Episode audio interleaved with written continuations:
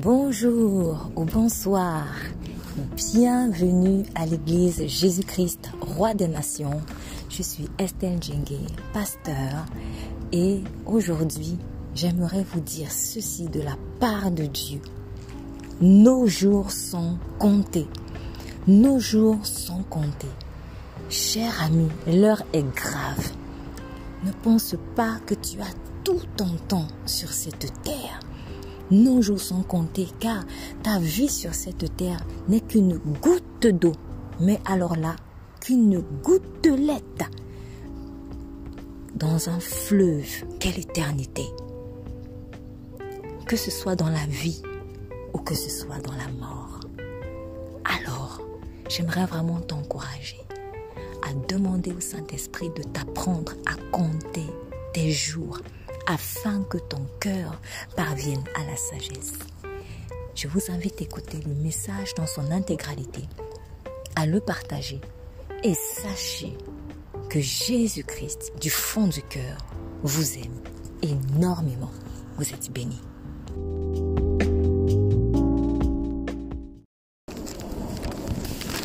Ces derniers temps, le Saint-Esprit a, énormément fait écho au chapitre 38 du livre d'Ésaïe. Nous allons prendre le temps aujourd'hui, euh, je vais prendre le temps aujourd'hui d'en parler. Lorsque vous voyez que Dieu insiste sur un passage, ne restez pas tranquille tant que vous n'avez pas compris tout ce qu'il veut vous faire comprendre. Vraiment, ne restez pas tranquille. Parce que cela signifie que il y a des choses sur lesquelles vous ne pourrez pas avancer tant que vous n'avez pas compris ce que vous devrez comprendre en fait dans ce passage. C'est donc un leurre de continuer à, à travailler ou à faire, à servir, peu importe ce que vous faites, vous êtes appelé à faire, mais c'est vraiment un leurre de continuer à, entre guillemets, travailler pour servir Dieu ou faire ce que nous faisons euh, euh, sans avoir vraiment reçu la portion de révélation que nous devrions recevoir. Ça, c'est quelque chose que j'ai vraiment compris avec Dieu. Et j'essaye, euh, lorsque je réalise qu'il insiste sur un passage, je m'assois dessus. Même si c'est un passage que je pense avoir compris. La parole de Dieu est infinie. Et on ne... Faut couper, s'il vous plaît. Et on ne... Non, juste couper les micros. Donc, la parole de Dieu est très profonde et elle est infinie à l'image même de celui qui l'a créée. Elle est infinie et nous ne cesserons jamais de découvrir les merveilles en fait de sa parole jusque dans le ciel quand nous serons avec le Seigneur il continuera encore de nous révéler des choses, j'en suis convaincue. Et ça, c'est merveilleux. Sinon, à quoi, cela sert-il de parler d'éternel? C'est même ça le sens de éternel. Nous l'appelons éternel justement pour cela. Nous allons donc dans le livre d'Ésaïe chapitre 38.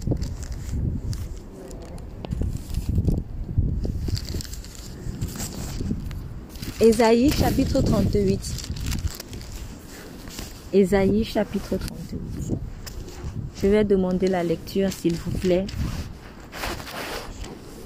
D'abord à partir du premier verset bien sûr jusqu'au verset 8. Et ensuite une autre lecture du verset 8 jusqu'à la fin. Merci.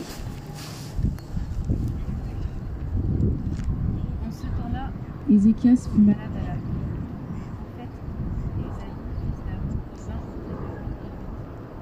la Peut-on avoir plus de volume? Parce que nous n'entendons rien. Merci. En ce temps-là, Ézéchias fut malade à la mort. Le prophète Ésaïe, fils d'Amo, vint auprès de lui et lui dit Ainsi parle l'Éternel Donne tes ordres à ta maison, car tu vas mourir et tu ne vivras plus. Ézéchias tourna son visage contre le mur et fit cette prière à l'Éternel. Ô Éternel, souviens-toi que j'ai marché devant ta face avec fidélité et intégrité de cœur, et que j'ai fait ce qui est bien à tes yeux. Et Ézéchias répondit d'abondantes larmes. Puis la parole de l'Éternel fut adressée à Ésaïe en ces mots. Va et dis à Ézéchias, Ainsi parle l'Éternel, le Dieu de David, ton Père, j'ai entendu ta prière, j'ai vu tes larmes. Voici, j'ajouterai à tes jours quinze années. Je te délivrerai, toi et cette ville, de la main du roi d'Assyrie. Je protégerai cette ville. Et voici, de la part de l'Éternel, le signe auquel tu connaîtras que l'Éternel accomplira la parole qu'il a prononcée. Je ferai reculer de dix degrés en arrière avec le soleil l'ombre des degrés qui est descendue sur les degrés d'Akaz.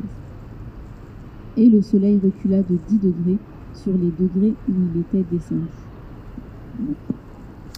Amen. Alors, une autre lecture pour la suite. Merci. Poème d'Ézéchias, le roi de Juda, sur sa maladie et son rétablissement. Je disais, au beau milieu de mon existence, je dois passer par les portes du séjour des morts. Je suis privé du reste de mes années. Je disais, je ne verrai plus l'Éternel. L'Éternel sur, sur la terre des vivants, je ne pourrai plus regarder aucun homme en compagnie des habitants du monde. Mon habitation était enlevée et transportée loin de moi comme une tente de berger. Pareil à un tisserand, j'arrivais au bout du rouleau de ma vie. Il m'arrachait à la chaîne de tissage. Avant la nuit, tu en aurais fini avec moi. Je me suis retenu jusqu'au matin, mais pareil à un lion, il brisait tous mes os. Avant la nuit, tu m'aurais achevé. Je poussais des petits cris tels une hirondelle en train de voltiger. Je gémissais comme une colombe, mes yeux levés, épuisés vers le ciel. Seigneur, je suis accablé. Porte-moi, garant pour moi. Porte-toi, garant pour moi. Que dire, que dire? Il m'a parlé et c'est lui-même qui a agi. Je marcherai humblement jusqu'au terme de mes années à cause de l'amertume dont j'ai fait preuve. Seigneur, c'est par tes bontés que l'on vit. C'est grâce à elle que j'ai encore le souffle de vie. Tu m'as restauré, tu m'as fait revivre. Mon amertume même s'est changée en bien-être. Tu m'as aimé au point de me retirer de la fosse de la destruction, car tu as jeté, derrière toi sous mes péchés, tous mes péchés. Ce n'est pas le séjour des morts qui te célébrera. Ce n'est pas la mort qui te louera. Ceux qui sont descendus dans la tombe n'espèrent plus en ta fidélité.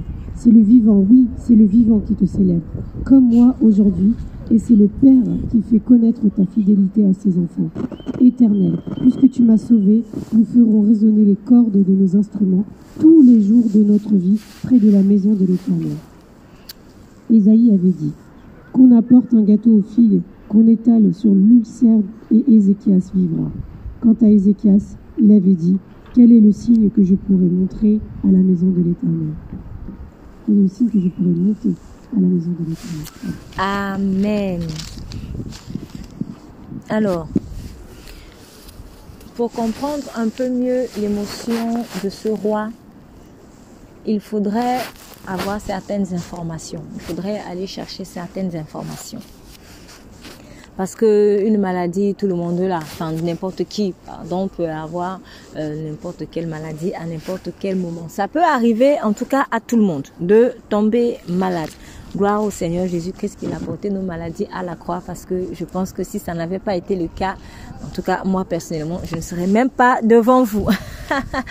la maladie terrasse.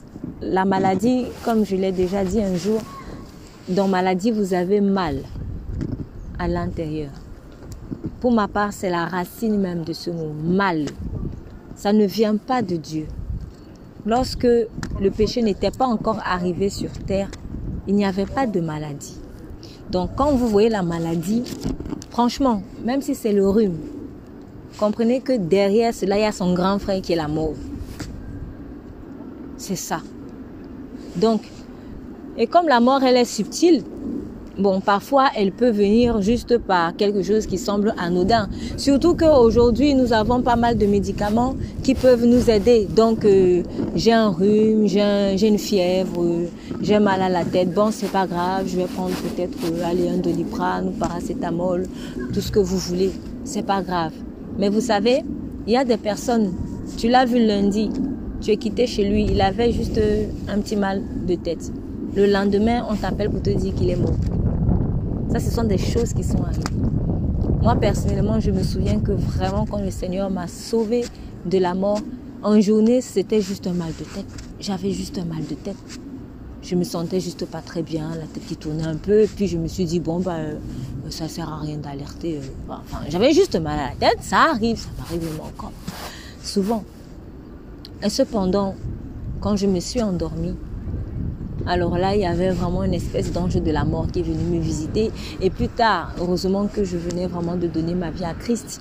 Euh, plus tard, comme je l'ai déjà dit, le Saint-Esprit m'a révélé en fait que ben, j'étais, sacrifiée. Et c'était juste le moment où ils pensaient accomplir enfin leur sacrifice.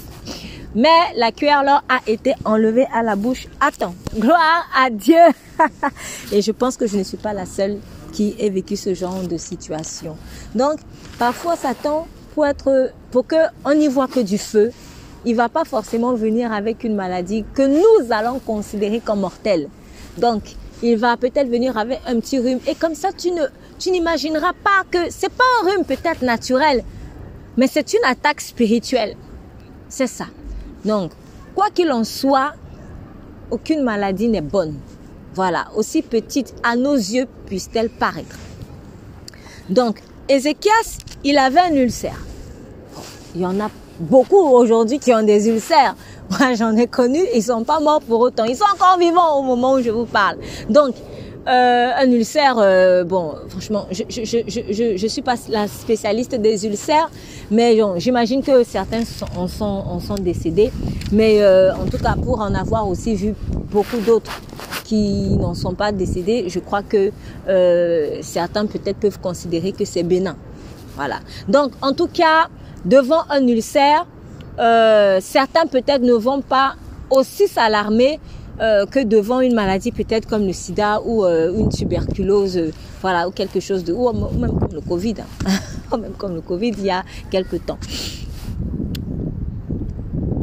J'ai envie de dire que en apparence ce n'était qu'un ulcère. Peut-être qu'une autre personne pourrait dire dans son cas, bon, ce n'est qu'un petit bouton, ce n'est qu'un aspect, ce n'est qu'un panari, comme je parlais veille. Ce n'est que la gale, ce n'est que ça. Ce n'est que ça. Sauf que, quand il est tombé malade, on nous dit c'était malade à la mort. C'était malade à la mort. J'ai entendu il y a quelques jours, à peu près euh, deux jours, euh, une personne qui a perdu un membre de sa famille qui lui est très cher. Une sœur, c'était sa sœur en fait. Et c'est hier, je pense, oui, c'est hier que j'apprends que, eh ben, en fait, ça a été, elle est bon, elle était malade, la personne était malade. Mais du peu que j'ai entendu, j'ai pas toute l'histoire, mais du peu que j'ai entendu, en fait, on ne s'était pas vraiment alarmé par rapport à cela ce n'était qu'une diarrhée. Et c'est hier que j'ai découvert que, enfin, j'ai appris que cette, la maladie qu'elle avait, c'était une diarrhée. Au début, j'ai même pensé qu'elle était malade depuis très longtemps et puis voilà, comme on va dire, peut-être la personne a lutté avec le cancer, etc. Mais hier, j'apprends que c'était une diarrhée. Qui n'a pas eu la diarrhée ici? Un jour, une diarrhée.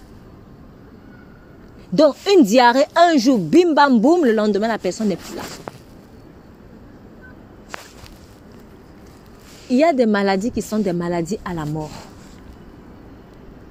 Il y a des maladies qui sont des maladies à la mort, mais qui ont l'apparence de la bénignité. Et c'était, je pense, le cas d'Ézéchias. Il était malade à la mort. Et même si, même si tu te dis, bon, peut-être que je suis conscient que j'ai une maladie qui peut m'emmener à la mort, mais tu as espoir parce que tu te dis, et c'est cette information que j'aimerais donner aujourd'hui pour ceux qui ne sont pas au courant, tu te dis, je suis encore fort dans l'âge. Et je vais même insister dessus. Parce que si la plupart des personnes peuvent penser, peuvent euh, réaliser, ouais, peuvent être conscientes qu'il ne faut pas négliger la maladie, mais il y a quelque chose, il y a un élément de plus qui peut nous pousser à, sans, sans que nous nous en rendions compte, à négliger en fait cette maladie qui même peut mener à la mort. C'est que tu te dis, je suis encore dans la force de l'âge. Ah, mais je suis encore très jeune. Je suis encore très jeune. Ézéchias avait 23 ans quand il, a accédé à la royauté. Il avait 23 ans, de ce que euh, j'ai appris. Il était né en l'an moins 739, donc 739 avant Jésus-Christ, et il serait accédé donc euh, au trône à l'an moins 716. Donc il avait 23 ans. Ézéchias avait 37 ans quand il est tombé malade. Il n'avait même pas 40 ans. Mais ses jours étaient déjà abrégés. Et peut-être que quand il est tombé malade, il s'est dit, bon, c'est grave parce que un ulcère, ça fait quand même mal. Hein. Selon aussi la gravité de la situation, ça fait très mal. Franchement, ça fait mal. Il s'est dit, oulala, là là, est-ce que je vais m'en sortir, etc., etc. Peut-être que les médecins ont fait un diagnostic, ils se sont dit, franchement, c'est grave. Il s'est dit, bon, franchement, je, ne me mets pas à sa place. Parce que beaucoup de personnes vont réfléchir euh, comme ça. Peut-être c'est pas comme ça qu'il a réfléchi, mais une autre personne à sa place réfléchit comme ça. Bon, j'ai 37 ans, donc ça va aller, ça va passer. Voilà, j'ai encore du temps, j'ai encore des choses à vivre sur cette terre. J'ai quand même une femme et des enfants. Mes enfants, ils sont encore tout petits. Je je vais pas mourir maintenant. Je me souviens que je disais souvent ça à une personne, une personne qui n'est plus de ce monde, qui m'était vraiment très chère. Je lui disais toujours, mais quand tu agis de cette manière, toi, tu ne te dis pas qu'un jour tu vas, tu vas nous quitter, tu vas. Quand tu nous, tu, nous, tu, nous, tu nous traites comme ça, tu te dis pas en fait que tu vas nous quitter un jour. il me disait, oh là là, t'inquiète pas, je vais pas mourir maintenant. Sauf qu'il est mort dans la force de l'âge aussi. Cette personne est morte dans la force de l'âge. En tout cas, elle est morte avant son temps. Ce n'était vraiment pas son temps. Mais comme elle ne marchait pas aussi dans les voies de Dieu, elle s'est exposée à des choses qui ont abrégé sa vie. Et le Saint-Esprit me disait toujours cela. S'il ne ravise pas ses voies, sa vie sera abrégée. S'il ne ravise pas ses voies, sa vie sera abrégée. Et en parlant de cette personne, je me rends compte en fait que euh, Dieu me, me, me met sur mon chemin pas mal de personnes qui sont dans cette situation. Des personnes qui ne sont pas censées mourir au moment où ils meurent. Ou, alors au moment où l'ange de la mort commence à les réclamer. Et quand tu vas maintenant avertir la personne, fais attention parce qu'il y a ça qui va t'arriver. Tu risques de perdre ta vie. Oh là là, franchement, euh, faut pas exagérer quoi. Et puis après quelques temps, tu apprends une nouvelle bizarre. Bon, Dieu merci. Il y en a qui ont écouté et puis ils ont été sauvés. Mais Ézéchias n'avait que 37 ans quand la maladie qui devait le conduire à la mort est venue le chercher. Et c'est Dieu donc qui vient maintenant lui confirmer. Peut-être qu'il y a quelque chose dans ton cœur, tu te dis, ben non, oui, je suis peut-être jeune, mais bon, voilà, Dieu va me faire grâce. Non, mes enfants sont encore tout petits, etc. Sauf que voilà une prophétie qui arrive. Le genre de prophétie qu'on n'aime pas entendre. Ainsi parle l'Éternel, mets ordre à ta maison car tu vas mourir, tu ne vivras plus. Alors quand c'est Dieu lui-même qui vient te dire ça, ça fait froid dans le dos. Et là, on nous dit Ézéchias tourna son visage contre la muraille et pria l'Éternel. Et je me pose la question, n'avait pas-il fait ça avant la prophétie? Ne s'était-il pas, pardon, tourné vers la muraille la muraille pour crier à l'éternel comme il a crié à l'éternel. Parce qu'on nous dit, et il dit, oh éternel, souviens-toi que j'ai marché devant ta face avec fidélité et intégrité de cœur et que j'ai fait ce qui est agréable à tes yeux.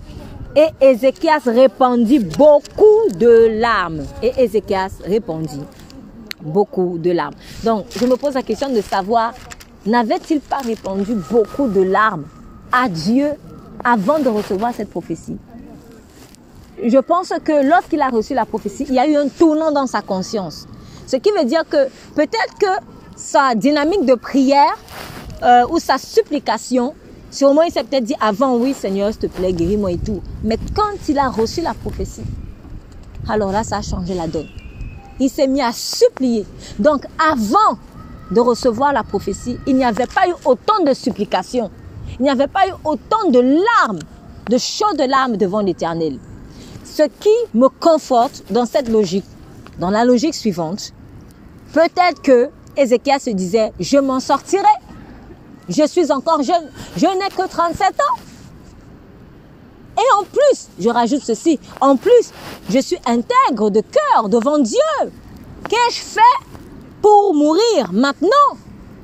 Et c'est là où tu vois que la mort, ce n'est pas une question de tu es trop bon ou tu n'es pas trop bon. Tout le monde partira. Je partirai, vous partirez. Les gens que vous aimez partiront. Nous quitterons tous cette terre un jour. Et en lisant ce passage, le Saint-Esprit m'a fait comprendre ceci, qui peut être un peu en un mot le résumé en fait du message. J'ai reculé le temps d'une heure. J'ai reculé le temps d'une heure. Cette nuit, nous sommes passés à l'heure d'hiver en France. Le temps a été reculé d'une heure. Mais alors qu'on peut simplement se réjouir de ce que, bon, en tout cas, moi personnellement, je me suis réjouie de ce que ça m'a, ça m'a donné une heure de plus pour pouvoir me reposer. Mais derrière cela, c'est un appel à bien compter nos jours. Ça, c'est vraiment un message très fort qui est venu sur moi ce matin. Apprends-moi à bien compter mes jours afin que mon cœur parvienne à la sagesse. Franchement, quand je vois comment nous vivons, quand je vois comment les gens montent, descendent, courent au travail, métro, boulot, dodo, faire ceci, ou prendre trop son temps pour faire des choses. Prendre trop son temps, comme si on a, on a toute la vie devant nous. Mais tu ne sais pas ce qui peut venir réclamer ta vie à un moment donné. Et même si tu es serviteur de Dieu comme Ézéchias. Et c'est ça qui est important. Parce que souvent on se dit non, ça va prendre que les autres. Ça ne va prendre que les autres. Moi, je suis intègre de cœur. Moi, je suis fidèle avec le Seigneur. Ce n'est pas une question de toi, tu es seulement fidèle avec le Seigneur. Si tu es fidèle avec le Seigneur, continue d'être fidèle. Augmente encore même ton degré de fidélité, car il est écrit que celui qui est saint se sanctifie encore. Va de gloire en gloire. Pourquoi? Tu n'as pas assez de temps. Et c'est ce qu'en fait, ce passage, cette histoire d'Ézéchias me fait comprendre, entre autres choses. Nous n'avons pas tout notre temps. Le temps ne nous appartient pas. Il appartient à qui? À son créateur qui est Dieu. Et c'est aussi un message qu'il est en train de donner au roi. Ézéchias peut-être se disait non, je suis dans la force de là, ça va aller. Ouh, le ciel, ça me fait très mal. Mais bon, voilà, je vais, pas, je vais pas mourir maintenant.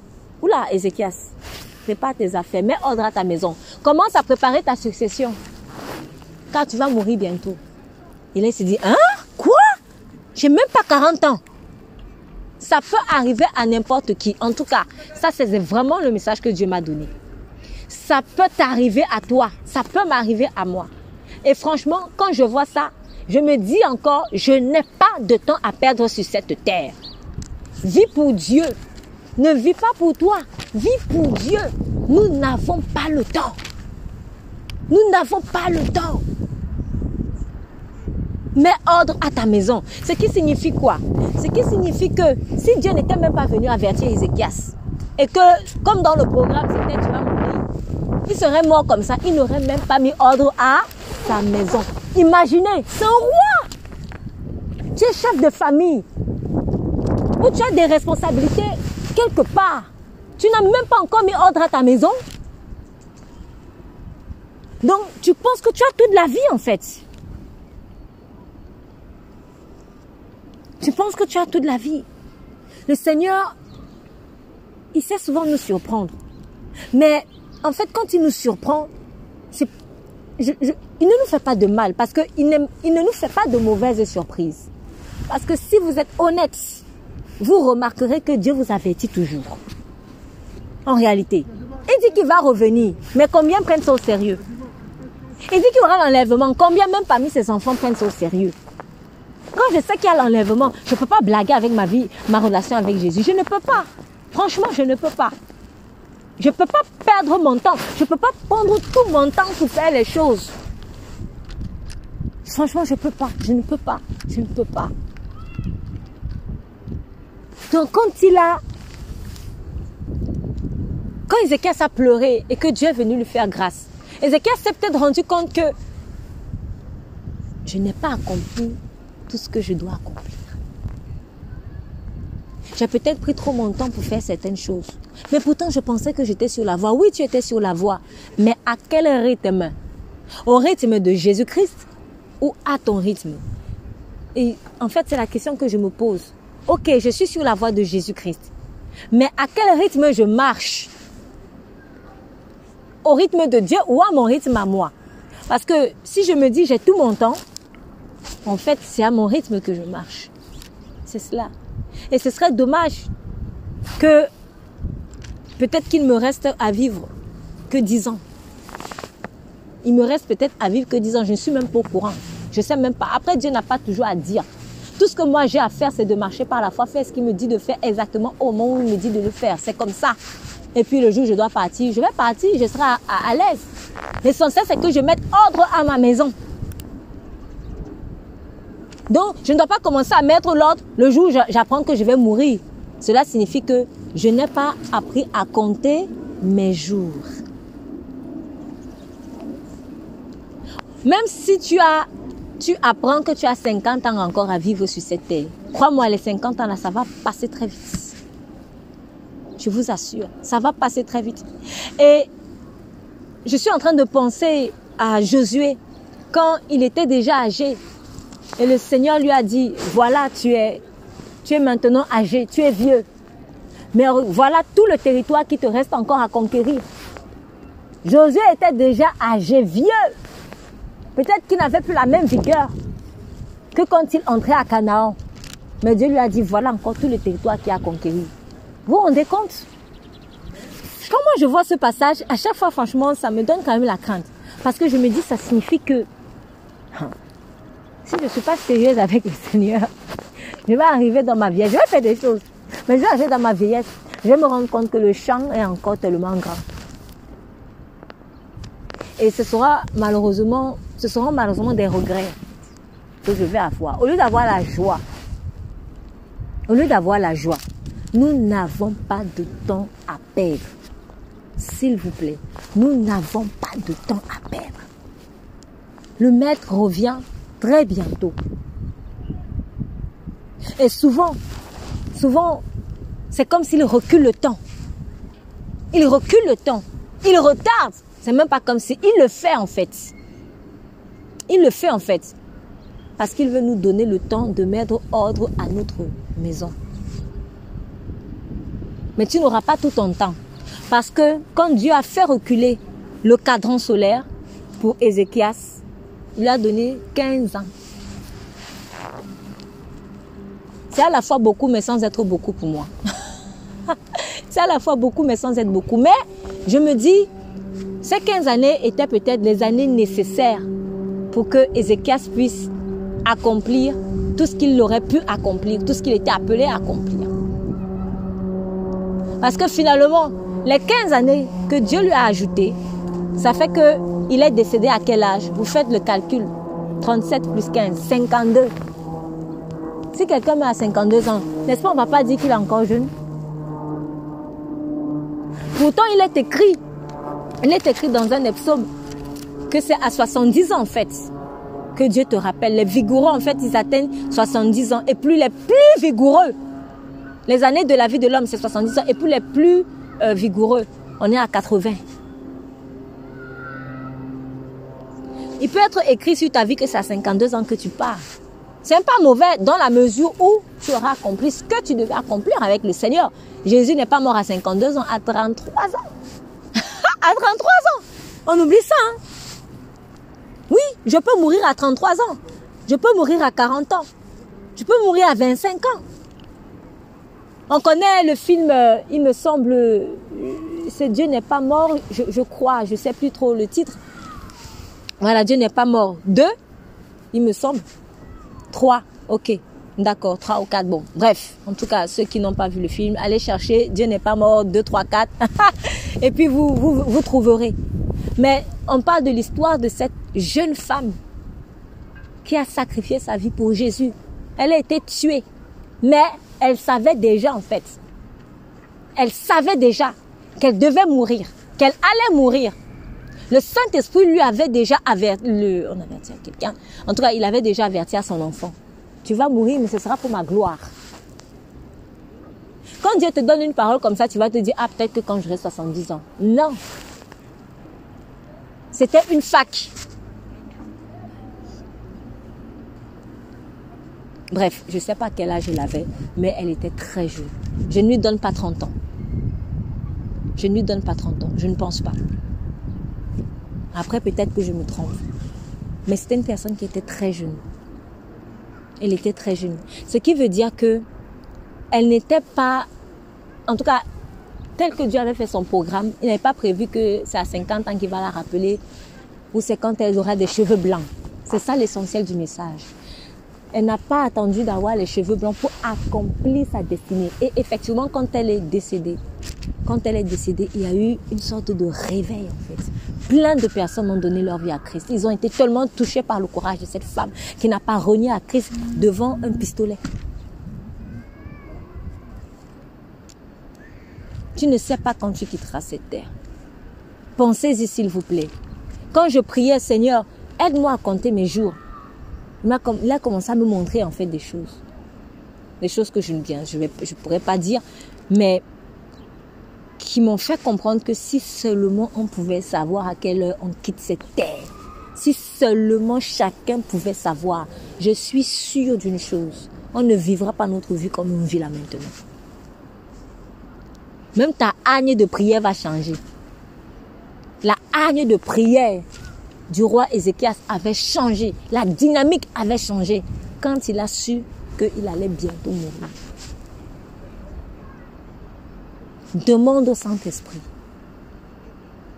Si le Seigneur t'accorde la grâce de savoir, qu'il en soit ainsi, s'il ne t'accorde pas la grâce, il va te donner un sentiment d'urgence au moins dans ton cœur. Il va te montrer des signes pour te faire comprendre que tu n'as pas le temps.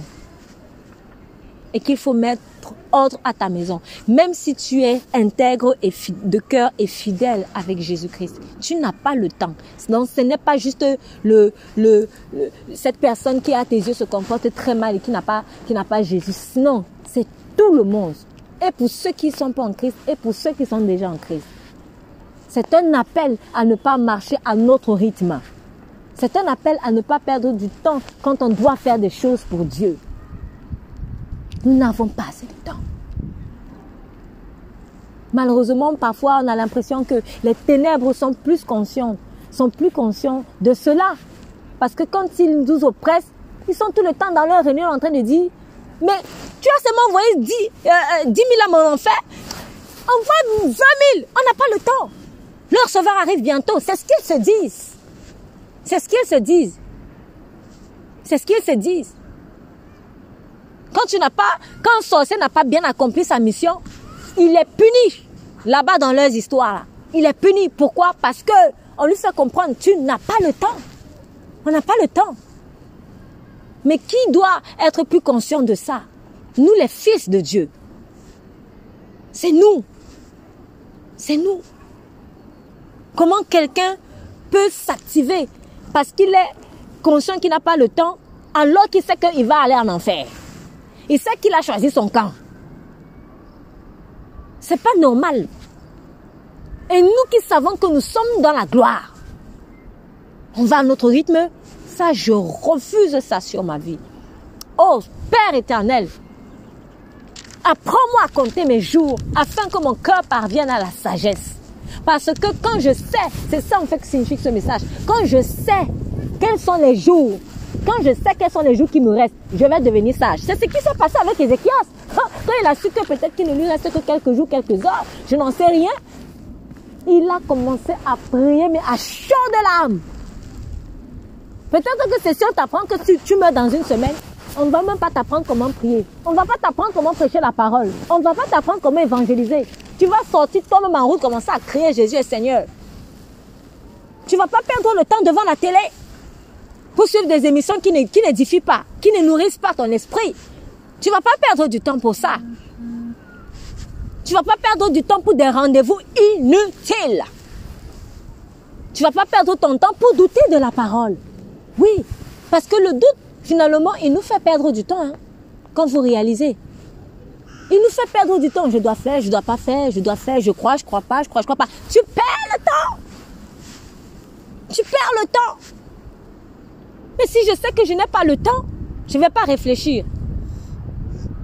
Je n'ai pas réfléchi. Je ne vais pas réfléchir, pardon. Vraiment, en parlant, je me prêche à moi-même. Parce qu'en ayant réalisé ça davantage, je vous assure, plein de projets que Dieu avait mis sur mon cœur, c'est sorti tout seul. Je dis, en tout cas, je ne vais plus réfléchir de midi à 14 heures. Je dois faire. Je dois faire. Il faut faire ce que tu es appelé à faire. Tu n'as pas le temps. Tu n'as pas le temps. L'essentiel, c'est que tu le fasses pour la gloire de Dieu. C'est cela. Et ne pas le faire pour ta gloire à toi. Parce qu'en le faisant pour ta gloire, tu perds encore le temps. en fait, c'est ça. Réfléchissons sur tout ce qui nous fait perdre du temps. Le fait de chercher sa propre gloire, tu perds le temps parce que finalement, tu vas courir pour des choses vaines qui ne vont pas subsister dans le feu parce que nous serons jugés. Les enfants de Dieu seront jugés au tribunal blanc. Oui, peut-être pas pour euh, euh, la perdition, mais quand même nos œuvres seront jugées. Et seules celles qui vont subsister vont finalement parler pour toi. C'est sur celle-là que Dieu va te féliciter. Donc, si, lorsqu'il va mettre mes œuvres dans le feu, j'ai il va- il- j'ai 10 œuvres, il n'y en a qu'une qui sort.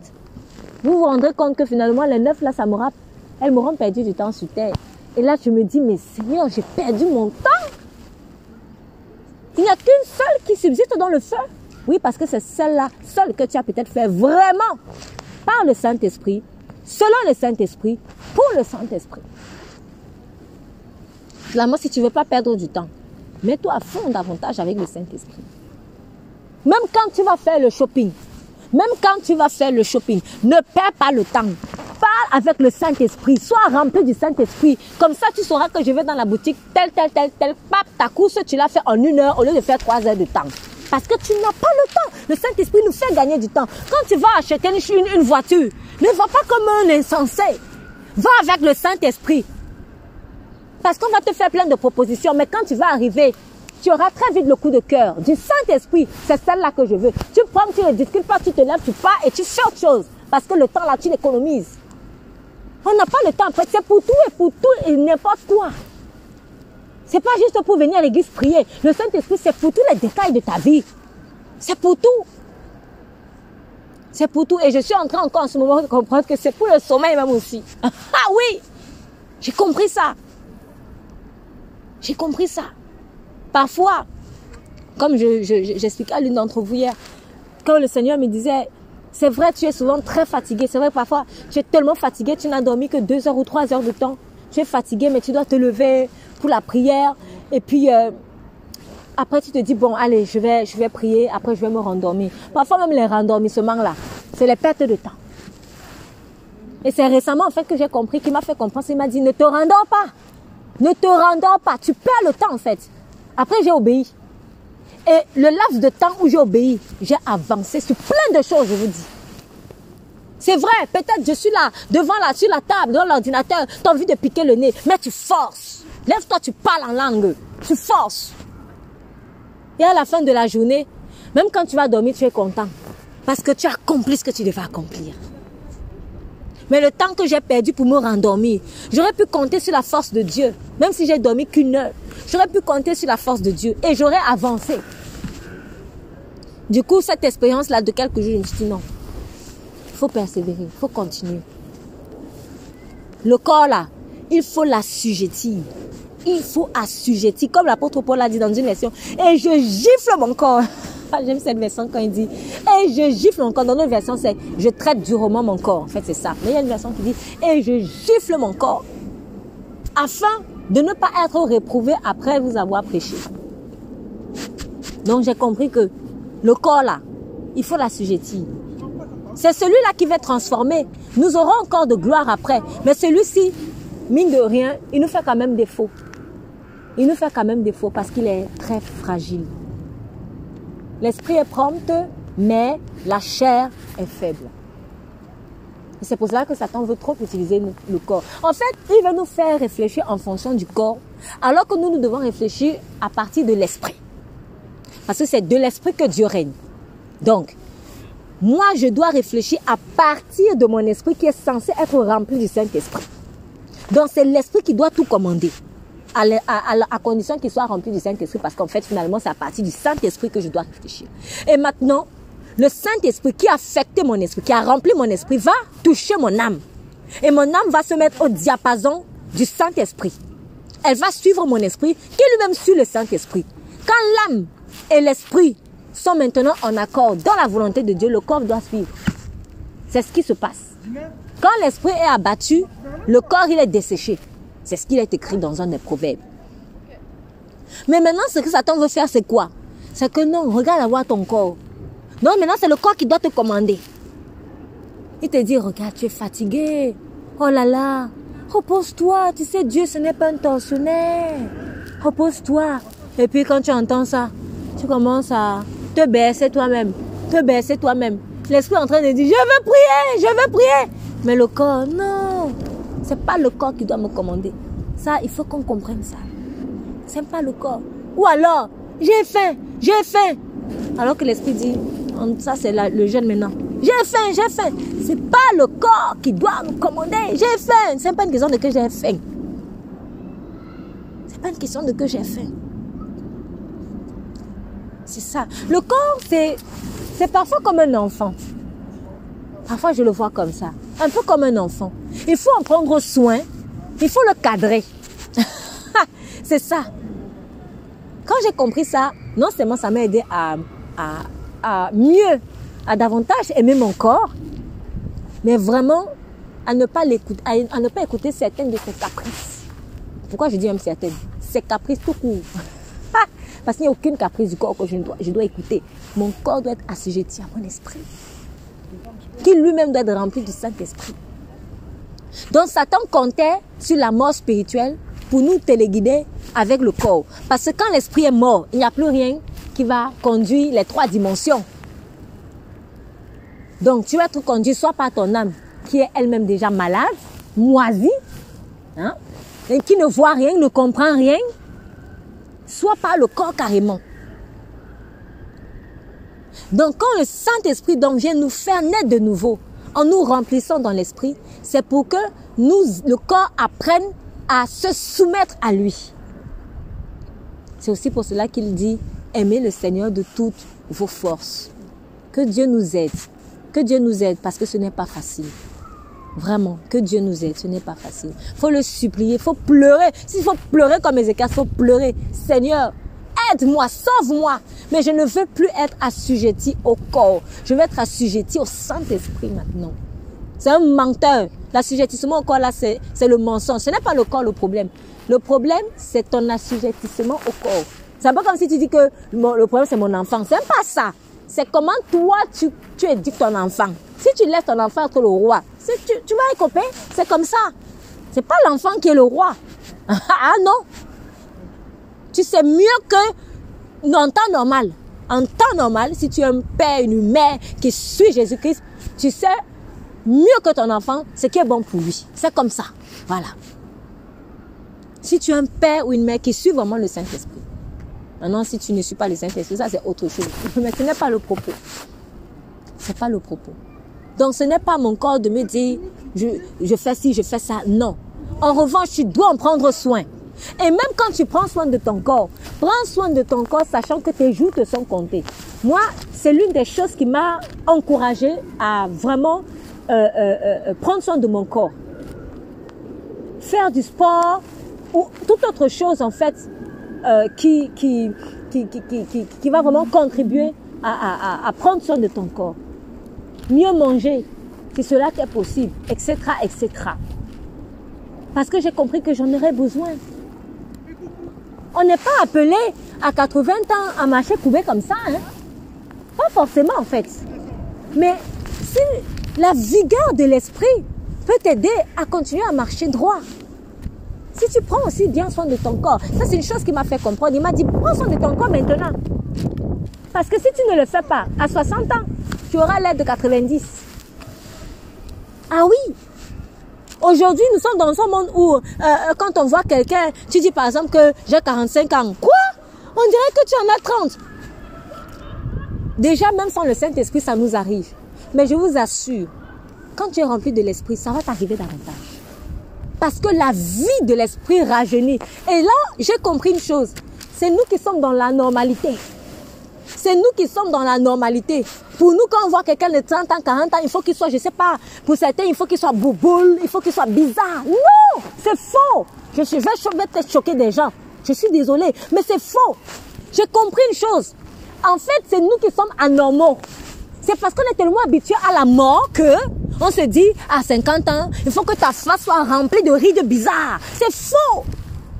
Suis le Saint-Esprit. Suis le Saint-Esprit comme ton coach bien-être. Oh, alléluia. Tu vas voir comment tu seras.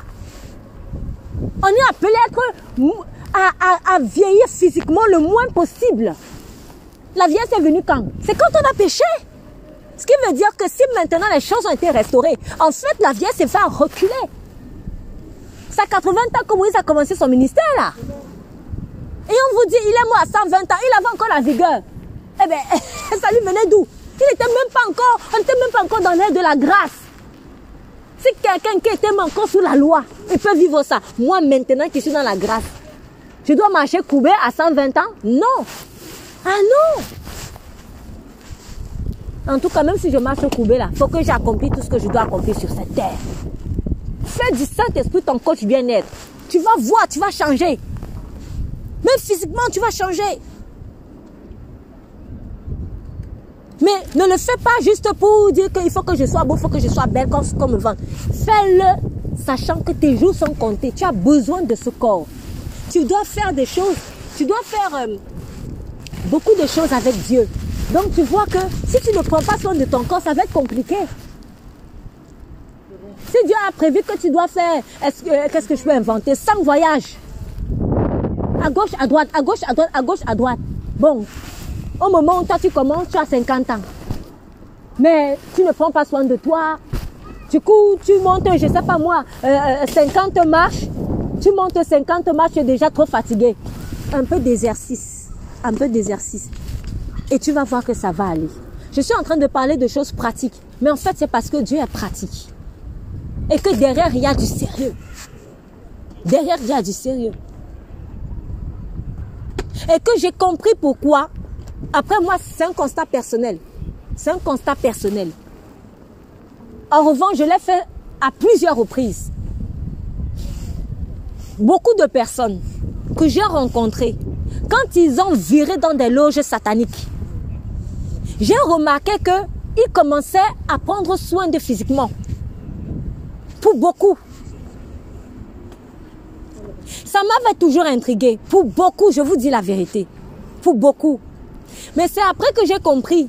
C'est que comme on Satan a commencé à les utiliser, il leur donne ces conseils-là. Et après, ils viennent se moquer de toi qui es en Christ. Pour dire, regarde, moi, celui-là, il passe son temps à prier, manger, prier, manger. Euh, parce qu'il sait que, excusez-moi, c'est insensé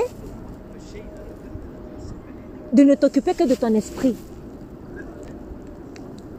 Alors que normalement, si tu t'occupes bien de ton esprit, tu vas t'occuper de ton corps. Quand la maladie elle vient frapper, c'est le corps qu'elle a frappé. Donc si tu ne prends pas soin de ton corps, déjà, faut pas t'étonner que tu sois très exposé aux maladies. Déjà. Et deuxièmement, tu abrèges tes jours. Donc, le apprends-moi à bien compter mes jours. C'est vraiment pour que tu accomplisses ce que tu dois accomplir pour Dieu. Et que tu fasses tout ce qui est nécessaire pour faire, pour pouvoir vraiment avoir le temps de faire ce que tu dois faire. Et la force de faire ce que tu dois faire. Et le corps n'est pas exempt de cela. Bon, j'ai fait une grande parenthèse avec le corps. Je pense que peut-être que certaines personnes avaient besoin d'entendre d'entendre ce message. Mais c'est vraiment important. C'est vraiment important. La différence avec celui qui va prendre soin de son corps dans, dans le monde et toi qui vas prendre soin de ton corps en Christ, c'est que toi, tu le fais pour un objectif. Donc, toi, tu ne bats pas, tu ne frappes pas en l'air. Voilà. Comme l'apôtre Paul a dit. Parce que franchement, moi, ça ne me sert à rien pour ma part de faire du bodybuilding. Après, je meurs, je vais en enfer. Ça sert à quoi? Ça ne sert à rien. Mais quand toi, tu vas faire tes exercices, c'est parce que tu sais que j'ai besoin de cette charpente musculaire. J'ai besoin de cette charpente osseuse. Il faut qu'elle soit solide parce que j'ai peut-être, je sais pas moi, peut-être 90 ans à vivre. Oh, avec Dieu, il n'y a pas de retraite. Il n'y a pas la retraite. C'est vrai, il n'y a pas la retraite. La servante de Dieu, bon, je vais oser parler d'elle. La servante de Dieu, Jess Meyer, je viens de voir, c'est 79 ans. Je me suis dit, mince, moi je ne savais même pas. je savais qu'elle était âgée, mais pas comme ça. Mais toujours en train d'être debout. En train de travailler pour Dieu. Et son mari, pareil. Mais elle n'est pas seule. Je ne vais pas tous les citer.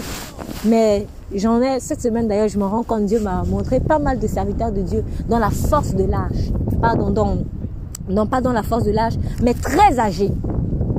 Très âgés, mais toujours vigoureux pour le, pour le Seigneur. Prends soin de ton corps selon le Saint-Esprit. Selon le Saint-Esprit. Sois fort. J'ai voulu dire quelque chose hier qui m'a échappé quand on était ensemble hier, mais ça, m'a échappé, donc je, vais le redire là. Bon, peut-être tant mieux, fallait peut-être que je le dise pendant le culte. Vous savez, quand le Seigneur nous met dans des programmes de jeûne plus ou moins sévères, il m'a dit ceci. Il y aura des hostilités. Vous le savez, pour celui qui croit tant mieux. Celui qui ne croit pas, bon, qu'il aille demander que le Seigneur le convainc. Mais imaginez qu'il y ait des hostilités. Et je sais qu'il y en aura pour ma part. Il faudra reconstruire forcément le pays après. En reconstruisant le pays, les choses ne vont pas se faire tout d'un coup comme ça.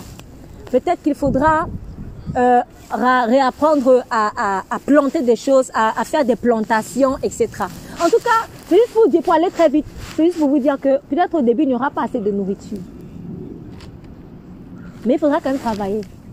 Alors, imaginons quelqu'un qui, pour lui, pour travailler, il faut qu'il ait fait 3-4 repas par jour.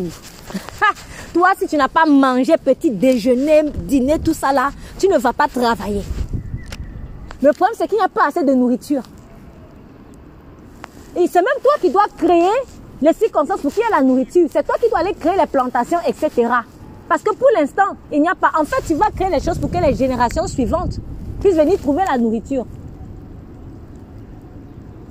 Quand Dieu te met dans les, les jeunes, c'est pour que ton corps ne te commande plus. Quand il te pousse à ne pas manger un, deux, trois jours, mais en continuant de travailler, c'est pour que ton corps s'exerce, en fait, à déployer tout le potentiel qu'il a, parce que ton corps a un potentiel terrible. Ton corps a un potentiel terrible. S'il a pu faire 40 jours sans manger, je parle de Moïse, je parle même pas de Jésus. Parce qu'avec Jésus, on va dire non, c'est Jésus. Mais Moïse aussi l'a fait. Et il y a plein de personnes de nos contemporains qui le font. Mais ils travaillent. C'est pour que tu vois le potentiel de ton corps. Donc quand tu te laisses assujettir par le corps, tu ne lui permets même pas de libérer tout son potentiel. C'est pour cela qu'il faut que tu laisses le Saint-Esprit le commander. Quand tu cèdes à tous les caprices de ton corps, il ne libère pas tout son potentiel. Quand Dieu, si Dieu nous laisse, si Dieu cède à tous nos caprices, on ne va pas voir le potentiel qu'il y a en nous. Ah oui, on ne va pas voir. Mais on a un potentiel puissant. On a un potentiel puissant. Les circonstances difficiles dans lesquelles Dieu nous met, c'est pour qu'on sorte tout notre potentiel. C'est la même chose que tu fais avec ton corps. Dieu nous parle tellement par des petites choses, des choses naturelles. Qui aurait pu imaginer que sans manger deux, trois jours, il serait toujours au boulot en train, pas fait même de courir, de faire du sport ou de faire des choses. En plein jeûne, il me dit, tu, tu, fais, tu continues de faire ces exercices, tu continues de faire ça, tu continues. Je dis, oh, ça va être dur. Mais en faisant, tu te rends compte que, bah, en fait, je le peux. Hein. Ah, je le peux! Pour découvrir même plus tard que c'est souvent comme ça que certaines personnes ont guéri de cancer. Il y a des centres spécialisés dans ça, le jeûne et le sport. Tu finis de jeûner, de faire le sport, tu sors, il n'y a plus le cancer. Des choses que j'ai découvert. Alors si ce sont des gens qui n'ont pas le Saint-Esprit qui vont faire ce genre de choses, mais à plus forte raison, toi qui as la lumière. Et là, tu te rends compte quand le corps te dit oui, non, moi j'ai faim et tout ça. Faut pas l'écouter. Faut pas l'écouter. Écoute le Saint-Esprit. quand le Saint-Esprit aussi te dit, prends soin de ce corps-là, fais-le selon le Saint-Esprit et les, les, les astuces que le Saint-Esprit va te donner pour prendre soin de ton corps sont fonction de ton appel. Parce qu'on ne va pas prendre soin de nos corps de la même manière. Toi, peut-être Dieu va te dire, toi, mange beaucoup de courgettes. Je ne sais pas pourquoi, j'invente un truc. Mais il va te dire, toi, ne mange que des courgettes pendant, je ne sais pas, c'est pas un but. Je ne sais pas pourquoi. C'est pour un but. C'est pour un but. c'est pour un but. Donc, faut pas te comparer aux gens. Oui, mais pourquoi lui ne mange pas beaucoup? Oui, oui. On n'est pas là pour, tu n'es pas né avec quelqu'un ici. Et même si tu es une jumeau jumelle, tu n'as pas la même empreinte que ta jumelle ou ton jumeau. Donc, la manière dont Dieu va te pousser à prendre soin de ton corps, c'est fonction de ton appel. C'est pour cela que je vous dis souvent, quand Dieu vous dit va faire l'exercice, ne néglige pas ça. Parce que derrière les exercices physiques que tu fais là, quand il va voir que tu es fini dans les petites choses, maintenant il va te dire, va peut-être t'inscrire dans telle salle. Bon, ok Seigneur, j'écoute. Dans la salle là, tu vas aller rencontrer une star. Une star de sport. Je donne des détails comme ça. Mais ce sont, je parle des réalités. Je parle des réalités. Donc Dieu te dit, mais toi tu dis, ah bon oui, toi tu négliges. Mais en fait, il est en train de voir la fidélité dans la petite chose. La salle de sport, là, tu vas lui dire, viens à l'église, elle va pas forcément venir. C'est toi qui dois aller la trouver là où elle est, sur son terrain de foot ou sur son terrain de... Je ne sais pas. Mais des petites choses. Des petites choses. Fais la musique. Ah, j'ai pas le temps et tout. Mais comment tu vas rencontrer ce chef d'orchestre? Si tu ne te mets pas dans son truc parce que ce chef d'orchestre a besoin de savoir que Dieu s'intéresse à son don. Il a besoin de réaliser que c'est Dieu qui lui a fait grâce de ce don. C'est ça.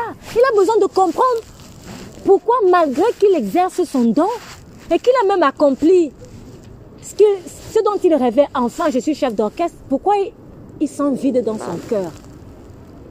Et toi, tu vas venir avec, tu vas lui dire, tu vas en faire la même chose. Moi aussi, je fais la musique.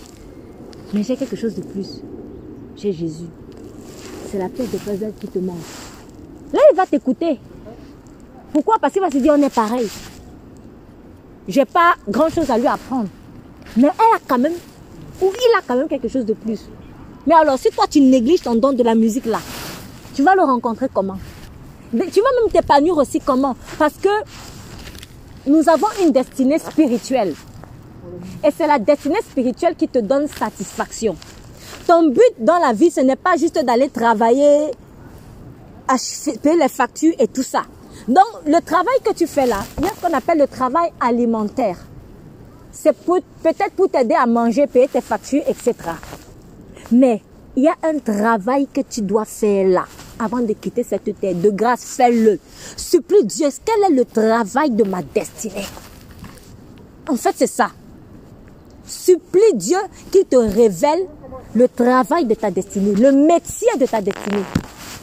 Peut-être c'est pourquoi tu as même fait les études, c'est pas vraiment pour ça, c'est pas vraiment ton métier de destinée. Hein. Peut-être c'est pas ça, peut-être c'est le don que tu as négligé, mais qui était en train déjà de de brûler en toi quand tu étais enfant. Peut-être que c'est ça que tu as mis à l'écart pour une raison, pour une autre. Peut-être tu t'es dit, je n'ai pas assez d'argent, ou personne ne me soutient, etc. Ou je n'ai pas le temps, ou comme beaucoup, j'ai vu, je dois m'occuper de ma famille, donc il faut vite que j'ai un travail alimentaire. C'est bien. Mais ne permettez jamais. Mais alors là, c'est une grande leçon que j'ai appris dans la vie. Ne permets jamais à quelqu'un, même si c'est la famille, de te faire louper la destinée que Dieu a pour toi. Sinon, tu vas pleurer des larmes amères. Tu vas pleurer des larmes amères. Ne permets jamais à quelqu'un même pas ton mari, même pas ta femme. C'est pour ça qu'il ne faut pas épouser n'importe qui. Ne permets jamais à quelqu'un de te faire louper la destinée de ta vie. Pas un copain, pas une copine. Non. Si cette personne t'aime vraiment, elle va t'encourager à entrer dans la destinée que Dieu a pour toi. Elle va t'encourager à faire le métier que Dieu, le métier de ta destinée, ta destinée spirituelle. Parce que oui, je vais aller faire ce métier-là. Peut-être que je sais pas, je suis peut-être caissière. Peut-être que je suis même avocate. J'ai vu une émission il y a quelques années d'une avocate. Elle était avocate. Elle a abandonné le métier d'avocate pour aller euh, euh, euh, créer des, des, des, des pâtisseries. Et elle s'est épanouie dedans. Elle est devenue encore plus riche avec ça. Mais c'était de la folie au départ quand on la voyait abandonner son métier d'avocat. C'est pas facile d'être avocat. Hein. C'est pas facile. Tu penses aux nuits blanches, tu penses à toutes les études. Peut-être c'était le rêve de tes parents. Et puis, du jour au lendemain, tu laisses pour la, pour la pâtisserie. Mais c'était son rêve. C'était ce qui brûlait en elle. Ça me fait aussi penser à cette anecdote qu'on m'avait racontée. Euh, je, je- l'ai déjà racontée, mais je pense maintenant que je- je- j'en parle, je me rends compte que Dieu avait voulu que j'entende cette histoire pour me réveiller parce que je, je venais juste de rencontrer le Seigneur Jésus. Ça faisait juste quelques jours, quelques semaines. Et il a très vite commencé à me parler en fait de mon appel, de ma destinée, de pourquoi je t'ai créé et de ne pas perdre du temps. Et donc cette personne me racontait l'histoire de, ce monsieur qui, dont les parents voulaient absolument qu'il soit avocat. C'était pas vraiment ce qu'il voulait. Lui, il voulait faire de la boulangerie. Et ses parents disent non et tout, c'est, c'est ringard, etc., etc., etc. Oui, voilà, c'est noble, sois avocat et tout ça. Il a voulu obéir aux parents. Il a fait des études de droit, etc. Il a réussi. Il est devenu avocat. Le jour où, je ne sais plus, alors si c'était le jour par contre, où on lui a remis le diplôme, ou si c'était le jour où il a pris la robe, mais bon, je vais juste dire ça comme ça. Le jour où il a pris la robe. Le jour donc où il a pris enfin la robe, peut-être il fallait prêter serment.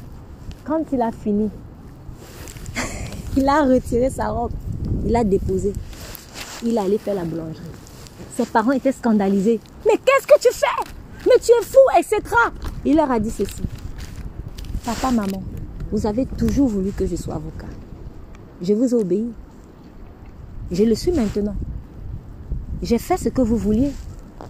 Maintenant, laissez-moi faire ce que je veux. Le but des parents, c'était qu'il soit avocat. Il est devenu. Maintenant, laissez-moi faire ce que je veux. Et la personne, euh, elle le disait peut-être en se moquant parce que c'est bon, c'est une personne qui aimait bien se moquer. Elle a dit, mais si quelqu'un est heureux dans sa farine, laissez-le dans sa farine. Et en fait, je me suis dit, mais c'est vrai. Quelqu'un heureux dans sa farine, faut le laisser dans sa farine. Quel est le métier de ta destinée? Ça, c'est la question en fait que j'aimerais que chacun se pose. S'il vous plaît, posez-la vous et entrez vite dedans. Quel est le métier de ta destinée? Parce que quand il dit apprends-moi à compter bien mes jours, tu n'as pas tout ton temps. Et j'ai aussi cet encouragement. Sache que ce métier de ta destinée, tu peux le commencer à n'importe quel moment. Ne te dis pas que tu as perdu, tu es déjà âgé, etc. Ah non. Non, non, non, non. Quel est le métier de ta destinée? Peut-être même quels sont. Peut-être qu'il y a plusieurs choses que tu as appelé à faire. Fais-les. N'écoute pas les pensées limitantes. N'écoute pas les gens qui vont venir te décourager. Ce sont des aigris. Ce sont des aigris. Parce qu'en te voyant faire ce que tu dois faire, tu es en train de les booster là. Tu es en train de les titiller. Tu es en train de faire effet, tu es en train de faire effet miroir. Parce que quand toi tu rentres dans ton appel, lui, ça lui rappelle que, hé, moi-même, moi-même, je sens que je dois faire l'enseignement, je prends un exemple comme ça. Ou moi-même, je sens que je dois faire, je sais pas moi, piloter les avions, mais non, non, non, j'enfuis. Et donc, quand il te voit faire ce que toi tu as appelé à faire, lui, ça le réveille, ça lui, ça lui rappelle que lui-même, il a enfoui quelque chose. Mais c'est ça, c'est l'œuvre de Dieu. Parce que Dieu veut faire une boule de neige. Dieu veut faire effet boule de neige avec ta vie. Si toi tu te lèves, beaucoup vont aussi se lever. Donc, derrière ton, ton réveil, il n'y a pas que toi. Ne regarde pas à toi. Ce qui fait aussi souvent que on reste bloqué dans notre confort, c'est qu'on ne regarde que à nous, comme j'expliquais hier. On ne regarde que à nous. La musique que tu dois faire là, c'est pas pour toi. Donc, tu, tu, toi, tu crois que c'est pour toi et du coup, tu prends tout ton temps. Mais il y a des gens qui sont en train de dormir dans les ténèbres et qui attendent que toi, tu viennes crier le chauffard avec ta musique, avec euh, euh, ton droit peut-être, ou avec ton informatique, peu importe ce que tu as appelé à faire. Tu as ton chauffard.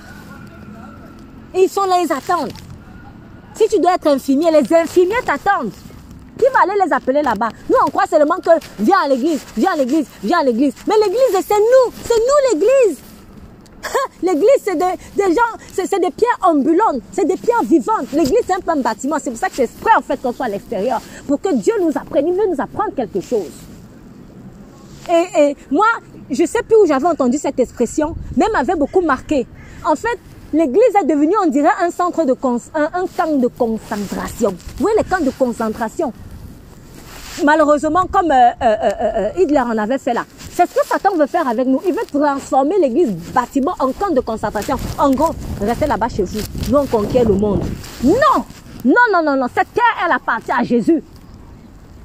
Moi, je ne suis pas appelé à rester dans un bâtiment. Je chante le dimanche, je me lève, je pars et puis je ne fous rien. Non Va entrer dans les clubs, peut-être c'est une association de danse ou je ne sais pas. faut entrer là-bas, prêcher la parole de Dieu là-bas. Si tu appelles à danser, faut aller danser. Va danser là-bas pour Jésus. Les gens vont voir la différence. Et comme ça, tu vas les ramener à Christ. Quand ils étaient dans le désert, il n'y avait pas les bâtiments. Hein? Il n'y avait pas les bâtiments, ils faisaient les cultes dehors. Est-ce qu'on oublie ça? Ici même dans cette France, quand il y avait les persécutions avec les Huguenots, on les appelait les assemblées du désert. Ils n'avaient pas de bâtiments parce qu'on les chassait. Parce que pas l'église, c'était l'église. Mais c'est comme ça dans leur itinérance qu'ils étaient aussi en train de ramener, ils, ramenaient des gens, ils ramenaient des gens. Et Dieu a donné une grande leçon. Dans Actes des Apôtres, il a donné une grande leçon avec la persécution d'Étienne. On va faire un coup dans un, un, un, crochet avec, euh, voilà, Acte chapitre, euh, Acte des Apôtres.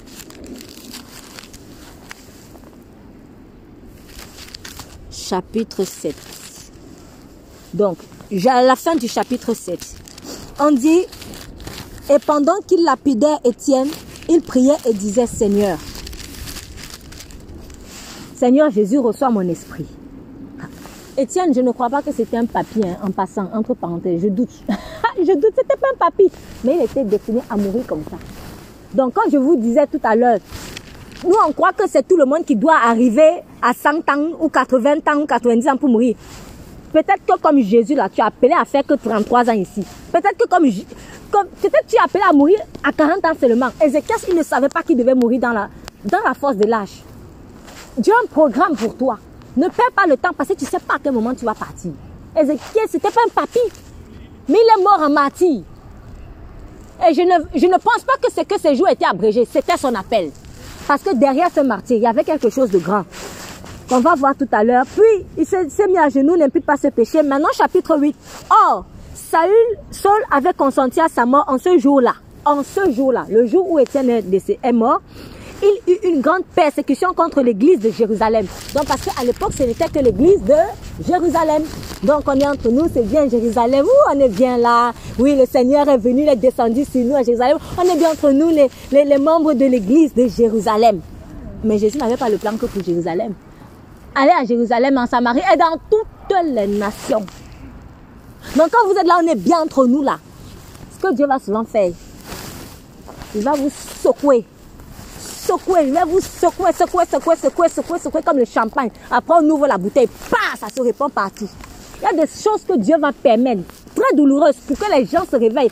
Ces enfants se réveillent et comprennent que tu ne dois pas rester là. Nous, on est bien entre nous. Ce n'est pas de ce qu'on est bien entre nous, ça, c'est temps de concentration. Et une grande persécution, et tous, et tous, lisez bien, verset 1, et tous, excepté les apôtres, furent dispersés dans les contrées de la Judée et de la Samarie ça correspond bien au mandat que Jésus avait donné. C'est ce que Jésus avait dit. Mais peut-être qu'à un moment donné, certains avaient oublié ça. Parce qu'à force d'être entre nous, d'être bien, on, on oublie en fait que il faut aller ailleurs. Il faut aller ailleurs. Et que l'église, c'est des pierres vivantes. Ils étaient peut-être bien dans leur maison, dans leur groupe de, de maison, l'église de maison, ou peut-être dans le temple. Ils étaient bien. Mais non, à un moment donné, Dieu dit non, non, non, le, le cocon là, ça ça, ça va pas le faire. Je vais secouer, je vais secouer, je vais secouer. Et après, pas, ça se disperse. Quand tu es trop bien dans ton confort, Dieu va venir te secouer. il va te secouer. Quand il va te secouer comme ça, il va te secouer comme ça, quand il va ouvrir, tu vas aller en Chine. On a dit partout. C'est ça. Quand il a secoué Joseph là, Joseph, oh, mon père, c'est Jacob. Oui, vraiment. Nous, je suis descendant d'Abraham. Je suis trop bien. Mes frères, mes frères, on est bien là, entre nous là, notre petit Canaan. La secoué, secoué, secoué. Quand l'a secoué comme ça, pas Égypte. Ah oui. Donc, l'église, je pense qu'à un moment donné, elle avait oublié ça. Elle avait oublié le mandat. Jérusalem, Samarie et dans toutes les nations. Donc, Dieu les a secoués avec Étienne. Vous dit, hey, vous n'avez pas tout le temps. Hein? Vous n'avez pas tout votre temps. Et comme Dieu s'est souvent frappé fort, il est passé par la mort de quelqu'un. C'est pour ça que je vous dis souvent, je ne sais plus si c'était le dernier culte ou l'avant-dernier culte je l'ai dit, il y a des morts qui sont salutaires. Oui, ça fait pleurer. Bien sûr, on a perdu le grand Étienne, mais ça a réveillé. Ça a fait qu'on soit dispersé. Et on vous dit, et des hommes pieux ensevelirent Étienne et fit de grandes lamentations sur lui. Bon, après, quand vous lisez dans la suite, je ne vais pas aller dessus. Quand vous lisez dans la suite, on vous dit, voilà, Philippe est allé à tel endroit, à Samarie, et puis chacun allait dans toutes les nations. Même, même Saul de Tasse, là, même Saul de Tasse, à l'époque, euh, Saul de Tasse, qu'est-ce qui a fait qu'il se retrouve à Damas? Il aurait pu rester à Jérusalem. Mais c'est parce que l'église s'est dispersée. Donc, il était en train de suivre l'église dispersée. Il est arrivé jusqu'à Damas. Et c'est à Damas qu'il a commencé le ministère. il a commencé à prêcher là-bas. Il a commencé à prêcher là-bas. Il accomplissait la parole de Jésus alors qu'il n'était même pas là le jour de l'ascension. Donc Dieu va souvent créer des choses très douloureuses. Peut-être tu as perdu quelqu'un. Peut-être même tu as perdu quelqu'un. Comme ces gens, ces gens avaient perdu Étienne. Tu as peut-être perdu quelqu'un. Il ne faut pas rester là, continuer de faire le deuil pendant des années. C'était peut-être pour te secouer en fait. Pour que tu sois libre. D'aller là où il t'envoie. En fait, c'était pour que tu sois dans le mandat divin. Et il faut voir ça comme ça. Ce décès-là, c'est peut-être pour que tu sois dans le mandat divin. Cette séparation, c'est pour que tu sois dans le mandat divin. Tu n'es pas appelé à rester dans le cocon de Jérusalem. On est bien entre nous. Non. Ah non. Tu dois être secoué en fait. Et même si tu restes, en fait, quand tu restes, c'est pour avoir d'autres personnes encore à bénir. Pourquoi? Parce qu'on vous dit les apôtres sont restés. Mais ceux qui sont partis là, c'est parce qu'ils avaient déjà reçu ce qu'ils devaient recevoir pour aller aussi donner à leur tour. Tu ne peux pas donner aux mêmes personnes pendant, pour l'éternité. Tu donnes, tu donnes, tu donnes, tu donnes. C'est pourquoi lui aussi, il a donné. Après, qu'est-ce qui se passe? Nouvelle vague. Alléluia. Nouvelle vague. Tu, nourris encore une autre personne. Elle aussi, elle va donner. Et c'est comme ça que c'est successif. Sinon, tu deviens une mère morte. C'est l'école. L'école, c'est comment? Euh, je sais pas quel classe je peux prendre. Niveau, bon allez, pour faire très simple, parce que niveau 1, niveau 1 c'est une génération. Si peut-être j'ai 20, 10, 50 élèves dans la classe, après, ils doivent passer à la classe supérieure. Bon, celui qui va redoubler va redoubler, mais il y a une vague qui va partir. Qu'est-ce qui se passe? Il y a une nouvelle vague qui arrive, mais c'est le même professeur. C'est le même maître, c'est le même enseignant, c'est le même formateur, c'est le même coach. Donc si je suis coach, enseignant, bref, si je suis quelqu'un qui, qui, forme des personnes, je dois aspirer à voir tout le temps des nouvelles vagues. Mais malheureusement, et dans l'église, et parfois dans, des, dans des, certaines institutions, on se cantonne à voir les mêmes gens. Les mêmes gens, les mêmes gens, c'est pas possible. Ou même, si au moins c'est les mêmes gens, ils évoluent. Mais parfois, ils n'évoluent même pas. Les mêmes problèmes, les mêmes. Moi, personnellement, je refuse de prier pour les mêmes problèmes quand ça a duré. Parce que je me, je, sauf si Dieu m'a dit, non, ici, là, c'est la persévérance. Parce qu'il y a des combats, tu dois persévérer. Ça, il faut bien l'accepter. Il y a des combats où vraiment, tu dois persévérer. Parfois, des années. Mais il y a des gens, ils sont dans les mêmes problèmes parce qu'ils ne font pas ce qu'il faut faire. À un moment donné, je refuse. Parce que c'est comme si la personne, elle est à l'aise juste quand tu pries. En fait, la prière, c'est comme un lit qui la berce, qui le, berce ou qui la berce, je ne sais pas. Il aime sa situation. Ça me fait penser parfois quand on fait les maraudes. Tu parles avec les gens, mais tu as l'impression qu'il aime cette situation-là. C'est sa vie. Donc, lui, il se dit non, moi, je ne vais, pas, vais pas chercher à travailler, je vais pas chercher il y a des associations qui vont me donner hein, les soupes et puis, et puis il reste comme ça. Parfois 25 ans, quand on a rencontré quelqu'un, 25 ans. Elle est à l'aise. Tu veux parler de Jésus qui va te rendre autonome? Tu veux parler de Jésus? Non, non. Pourquoi? Parce que quand il commence à parler de Jésus, il se dit, oh, mais si je donne ma vie à Jésus là, je vais devoir me lever. Il refuse. Donc souvent dans la vie, on est comme ça. Mais il ne faut pas être comme ça. C'est pour ça que Dieu va souvent te secouer. Il va te secouer. Tu n'es pas appelé à rester dans la même maison. Si on m'héberge, c'est pour un temps. Mais tu dois sortir aussi. Tu dois sortir aussi pour te déployer. Donc, comme l'Ecclésiaste a dit, il y a un temps pour tout. Il y a un temps pour tout. Il y a un temps pour être hébergé. Il y a un temps pour toi-même avoir ton toit. Oh, mais je fais aussi une parenthèse parce que je sens que quelqu'un a besoin d'entendre ça. Soit ici, soit par micro. Accepte le temps de l'hébergement aussi. Parce que quand c'est le temps de l'hébergement, souvent on fuit. Et on veut. non, moi je veux ma maison. si Dieu veut que tu sois hébergé, c'est pour te briser. Il faut accepter ça.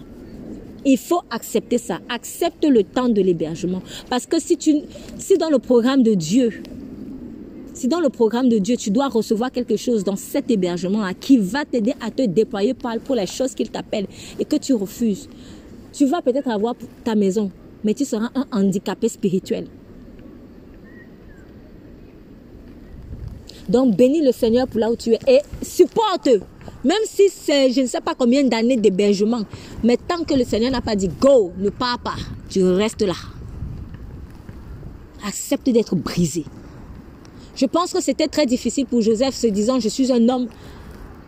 Tiens, je suis un homme dans la force de l'âge et je suis toujours là comme un esclave. Je mange la nourriture que mon maître me donne. Je mange, ah, oh là là, les plats de canard. Ouh, les plats, les plats, les plats de ma mère, les plats de mon père. Tu commences à penser à ta nourriture du pays. Parfois, il faut te déshabituer de ça. Ça, c'est quelque chose que Dieu m'a fait comprendre. Déshabitue-toi de la nourriture du pays. Apprends à t'adapter à tout là. Apprends à t'adapter à tout. C'est une saison.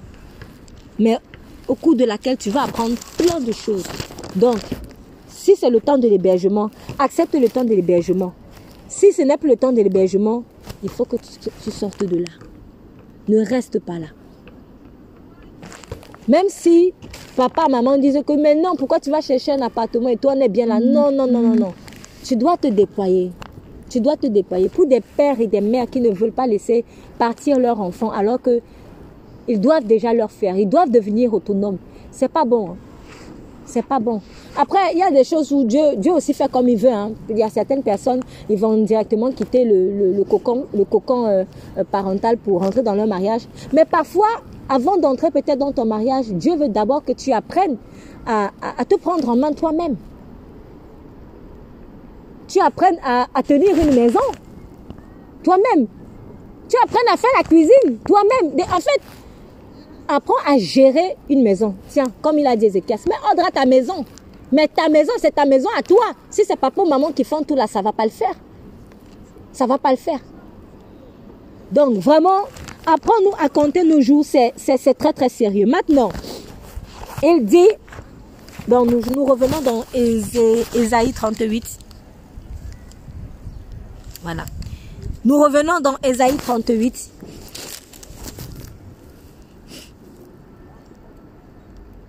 Verset 5. Va et dis Ézéchias, ainsi a dit l'Éternel, Dieu de David, ton père, ton père, j'ai entendu ta prière, j'ai vu tes larmes. Voici, je vais ajouter 15 années à tes jours. Cette phrase, quand j'ai lu cette phrase, le Saint-Esprit m'a dit ceci. Rends-moi constamment grâce. Parce que tu ne sais pas, tu ne mesures pas à quel point j'ai protégé ta vie en fait. Peut-être on, perçoit un tout petit peu, on perçoit la partie immergée de l'iceberg, mais si on savait toutes les occasions de mort qu'on a eues, Dieu a vraiment rallongé nos jours. Je vous dis la vérité. Dieu a rallongé nos jours. Pense à cette fois où la mort et tu as vu la mort de tes yeux. C'est-à-dire, en l'espace d'une seconde, tu seras de l'autre côté. Imagine. Souviens-toi de ça. Souviens-toi de ça. N'oublie pas, parfois quand tu vas te plaindre du peu que tu n'as pas, du pardon, de, de, tu te plains du peu que tu as. Souviens-toi de ce jour où tu as vu la mort en face. Et sache que les jours qui te restent, ça c'est la grâce.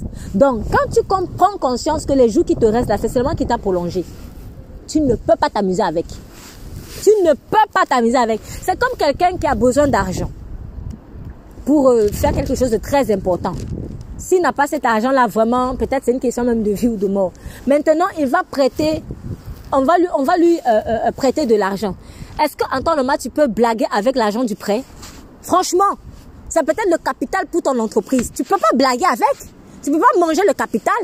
Même si ce n'est que pour manger des pâtes pendant des semaines des semaines, tu peux pas blaguer avec le capital parce que ce n'est que ça que tu as pour te lancer. Donc, quand tu comprends que le temps que tu as là, c'est un capital. Quand tu, quand tu comprends ça, tu ne peux pas blaguer avec le temps. Tu ne peux pas. Tu ne peux pas blaguer avec le temps. Ézéchiel a compris ça, c'est pour cela qu'il a fait ce cantique.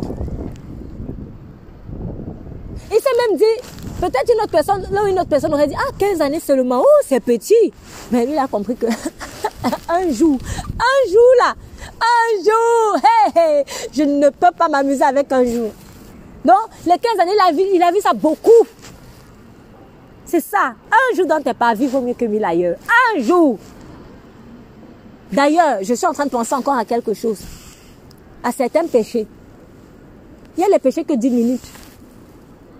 Mais on a déjà pris ton étoile. Donc, toute ta vie comme ça. Péché d'une minute. Une minute, hein. Une minute. Une minute. Ah, mais ça va juste te prendre que 5 minutes. Oh là là, juste 5 minutes. Tu parles. En 5 minutes, là, c'est fini. On a enlevé la carcasse de l'escargot. Maintenant, il est vulnérable. N'importe quel corbeau peut venir et le bouffer. Il y a les péchés d'une minute. Il y a les péchés de quelques secondes. Ne tombons pas dedans. Le péché, ce n'est pas une question de timing. C'est une question de gravité. C'est tout. C'est tout.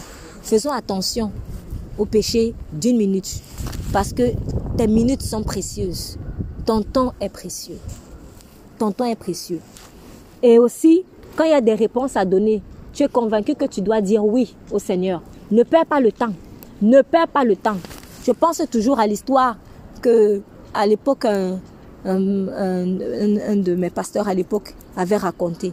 Quand il était allé évangéliser un, couple, et, et, vraiment, il a senti une urgence que ces personnes donnent euh, euh, leur vie à Christ, que le jeune homme et la jeune femme donnent leur vie à Christ. Le jeune homme, en fait, il était touché par le message. La jeune femme a dit, bon, franchement, je vais réfléchir. Euh, vous savez, bon, là, on doit, on doit voyager, on doit aller en Italie. Et puis, franchement, je vais réfléchir. Ok, j'ai écouté, mais je vais réfléchir. Et j'ai réfléchi. Et puis, quand il a entendu la femme dire, je vais réfléchir, il a senti vraiment une sorte de, de tristesse dans son cœur. Et puis, bon, ils sont, ils sont allés en voyage. Quelques temps plus tard, il apprend que sur la route, ils ont fait un accident. En tout cas, pour ce qui est de la femme, elle n'est pas revenue. Elle est morte je vais réfléchir. C'était juste quelques secondes. Dire oui à Jésus. Elle a loupé juste quelques secondes. Mais en fait, c'était sa destinée qu'elle était en train de semer comme ça. Donc, les minutes nous sont précieuses. Les heures nous sont précieuses. Les jours nous sont précieux. Le temps que tu prends avec Dieu, en fait, il te permet d'accélérer les choses. Ça, j'ai compris ça. Souvent, on croit que quand je vais faire ça pour Dieu, ah, je vais prendre le temps de prier, ah, ça me, je vais prendre le temps, ça va me perdre du temps. Je vais prendre le temps peut-être pour venir écouter. Je vais aller à l'église, ça me perd du temps. Tu es en train d'accélérer les choses. Quand je parlais, j'ai pris un exemple très pratique par rapport au shopping. Moi, depuis que j'ai, j'ai compris en fait que je dois mettre Jésus dans toutes, dans, dans, dans toutes mes démarches, y compris les plus anodines, peut-être peut-être aux yeux des hommes, je ne me lève pas pour aller faire du shopping sans avoir pris un bon temps d'intimité avec le Saint-Esprit. Et la voix inclue dedans. Parce que j'ai constaté que quand je fais ça, j'ai toujours la grâce de trouver exactement ce que je veux, au moment où je veux et au prix que je veux. Et je ne perds pas le temps. Je gagne du temps. Donc, tu as peut-être fait une heure, deux heures, trois heures dans la prière. Mais ça t'a permis de faire ton shopping en dix minutes. Ça t'a permis de faire tes courses en 10 minutes. Tu n'aurais pas fait ça. Tu aurais perdu le temps. Tu aurais perdu du temps. C'est important. Pour la dernière, histoire d'achat, une fois, j'avais besoin de, j'avais besoin de, faire des courses et euh, euh, des courses, euh, voilà, vêtements et d'autres accessoires vraiment dont j'avais absolument besoin. Donc, comme d'habitude, après avoir pris mon temps, j'ai donc prié en fait pour ces courses-là. Et du coup, j'ai dit, bon, Saint-Esprit, il y a beaucoup de magasins, on va où? Lève-toi. Il m'a dit, lève-toi, va. Il m'a envoyé dans un centre comme ça. Il m'a dit, va à Villeneuve. J'ai dit, ah Villeneuve, c'est loin. Je me suis dit, mais Seigneur, c'est loin. Papa, là où je suis et tout. Il dit, lève-toi, va à Villeneuve. C'est là-bas où tu vas trouver ton compte. Je dis, ah bon, allez. On réfléchit pas. Et puis, pour moi, je perdais du temps. Mais, comme je savais déjà qu'avec Dieu, vraiment, il faut, faut avoir confiance. Je me suis dit, allez, on y va. Puis je me lève, je vais à Villeneuve. Et puis je dis, bon, je vais dans quel magasin Puis j'entends le nom. Va-t-elle, va, c'était Primark à ce moment-là. Pas Primark. je vous assure, il y a plein de magasins dans le centre commercial. Il m'a dit, non seulement tu vas à Villeneuve, mais tu vas à Primark. Pourtant, Primark n'est pas que à Villeneuve. Il y en a aussi à Créteil, il y en a... Ils sont... Ah, voilà. Ils sont partout, en fait. Moi, il me dit, tu vas dans le Primark de Villeneuve. Bon, ok. Je, je m'en vais. Le magasin est très grand. Donc, en fait, quand tu vois l'apparence, tout pour te, en apparence, faire perdre du temps mais j'obéis. Mais je vous assure, quand je suis arrivée dans le magasin, j'avais, c'est-à-dire tout, c'est comme si tout était ciblé. Tac, tac, tac, prends ça, ça, ça, ça, ça, ça, ça. Je n'ai pas, pas perdu mon temps sur. Et c'était exactement ce dont il me fallait. Et en plus, j'ai même pris des choses dont je pensais ne pas avoir besoin. Parce qu'à un moment donné, il m'envoie dans tel réunion, il me dit, tu auras besoin de ceci. Tu auras besoin de telle valise. Va chercher la valise à tel endroit. Alors que moi, je me suis dit, non, je vais aller dans un magasin d'accessoires qui est spécialisé dans les valises et tout. Tu vois, après, je suis allée là-bas. Et j'ai vu une valise. Elle était énorme. Il me dit, c'est celle-là. Prends-la. Je me suis dit, ah, mais elle, quand je dis elle est énorme, elle, est vraiment euh, comme ça, elle a la taille de la petite. Hein. elle est vraiment énorme, franchement, elle est énorme. Il me dit, c'est celle-là que tu, tu prends. Et il y avait plusieurs tailles. Donc, j'ai pris celle-là. Et comme le Seigneur aime bien aussi nous donner son clins d'œil pour nous dire vraiment, c'est pas toi qui es fou, mais c'est lui qui te conduit. Quand j'ai pris la valise, quelques minutes plus tard, presque je, je, vais extrapoler, mais c'est juste pour qu'on se comprenne. Plein de personnes venaient vers moi. Vous avez pris où? Vous avez pris où? Vous avez pris où? On était là ensemble. Vous étiez là avant moi. Mais quand j'ai pris, tout le monde maintenant, maintenant voulait. Tout le monde voulait la, la valise. Et au moment où j'étais à la caisse, la personne m'a dit, Franchement, vous avez fait un choix excellent. C'était la dernière. Je l'ai pris. J'étais très contente. Et quand après j'ai commencé à utiliser la valise, il m'a dit, dans cette valise, tu vas mettre ça, ça, ça, ça, ça pour ranger, pour faire tes rangements. Et tu vas voir, tu auras plus de place en fait, comme tu cherches l'espace, de l'espace. Donc, dans la valise, j'avais, j'ai mis tout ce que je devais ranger. Et, en fait, la valise s'est remplie. Et il n'y avait plus d'espace. Et tout ce dont j'avais besoin de ranger, c'était la quantité, le volume exact. Parce que je cherchais en fait des, des endroits, des sacs pour mettre tout ce que je voulais mettre. Mais la valise était pile poil le volume dont j'avais besoin. Donc il fallait qu'elle soit très grande. Il fallait qu'elle soit souple. Dieu m'a dit, il fallait qu'elle soit très grande. Il fallait qu'elle soit souple. Parce que comme elle est très grande, ça va être difficile à porter. Donc si tu as en plus une valise qui pèse et t'envie, tu ne pourras pas le faire. et j'ai pas perdu du temps. Et en plus, comme il est très bon, quand maintenant je sortais, nous étions dans l'ascenseur, il y avait plein de personnes dans l'ascenseur. Il me dit, parle à cette femme, elle a des difficultés dans son mariage. Tu me dis que Jésus, etc., etc., etc.. Donc quand nous sommes sortis, j'ai abordé la femme et je lui ai raconté, entre guillemets, sa vie. C'était une musulmane. Mais elle me dit, quand vous parlez, il y a des frissons qui me viennent sur le corps. Je dis, pas... je, parlais doucement, je disais, je parlais doucement en fait. Et Saint-Esprit m'a dit, j'ai voulu aussi que tu viennes à Villeneuve, c'était pour elle. Ce n'était pas que pour faire tes courses. C'était pour une âme qui avait besoin de moi. Et vous vous rendez compte en fait, sur des détails comme ça, sur des détails comme ça, il y a peut-être la vie de quelqu'un qui est en jeu. La vie de quelqu'un en jeu. Donc toi, tu te lèves, tu dis que tu vas acheter les pâtes. Fais-le avec le Saint-Esprit. Tu vas te rendre compte que tu vas tellement évangéliser. Parce que quand on te dit va évangéliser, tu crois seulement que c'est aller prendre un temps pour aller parler. Non, à n'importe quel moment, tu peux évangéliser. Mais sois sensible au Saint-Esprit. Si tu n'es pas sensible au Saint-Esprit, les âmes vont passer comme ça. Tu ne lèveras pas. Alors que ces âmes-là, c'est écrit que c'est toi qui dois leur parler. Le travail que Dieu t'a donné, ce n'est pas juste pour gagner l'argent. Il y a, peut-être un groupe de prière qui doit sortir de là. En parlant d'ailleurs de la servante Meyer, j'ai découvert d'ailleurs dans sa biographie, quand elle avait commencé son groupe de maison, ce n'était que des gens de santé, n'était que des collègues de travail.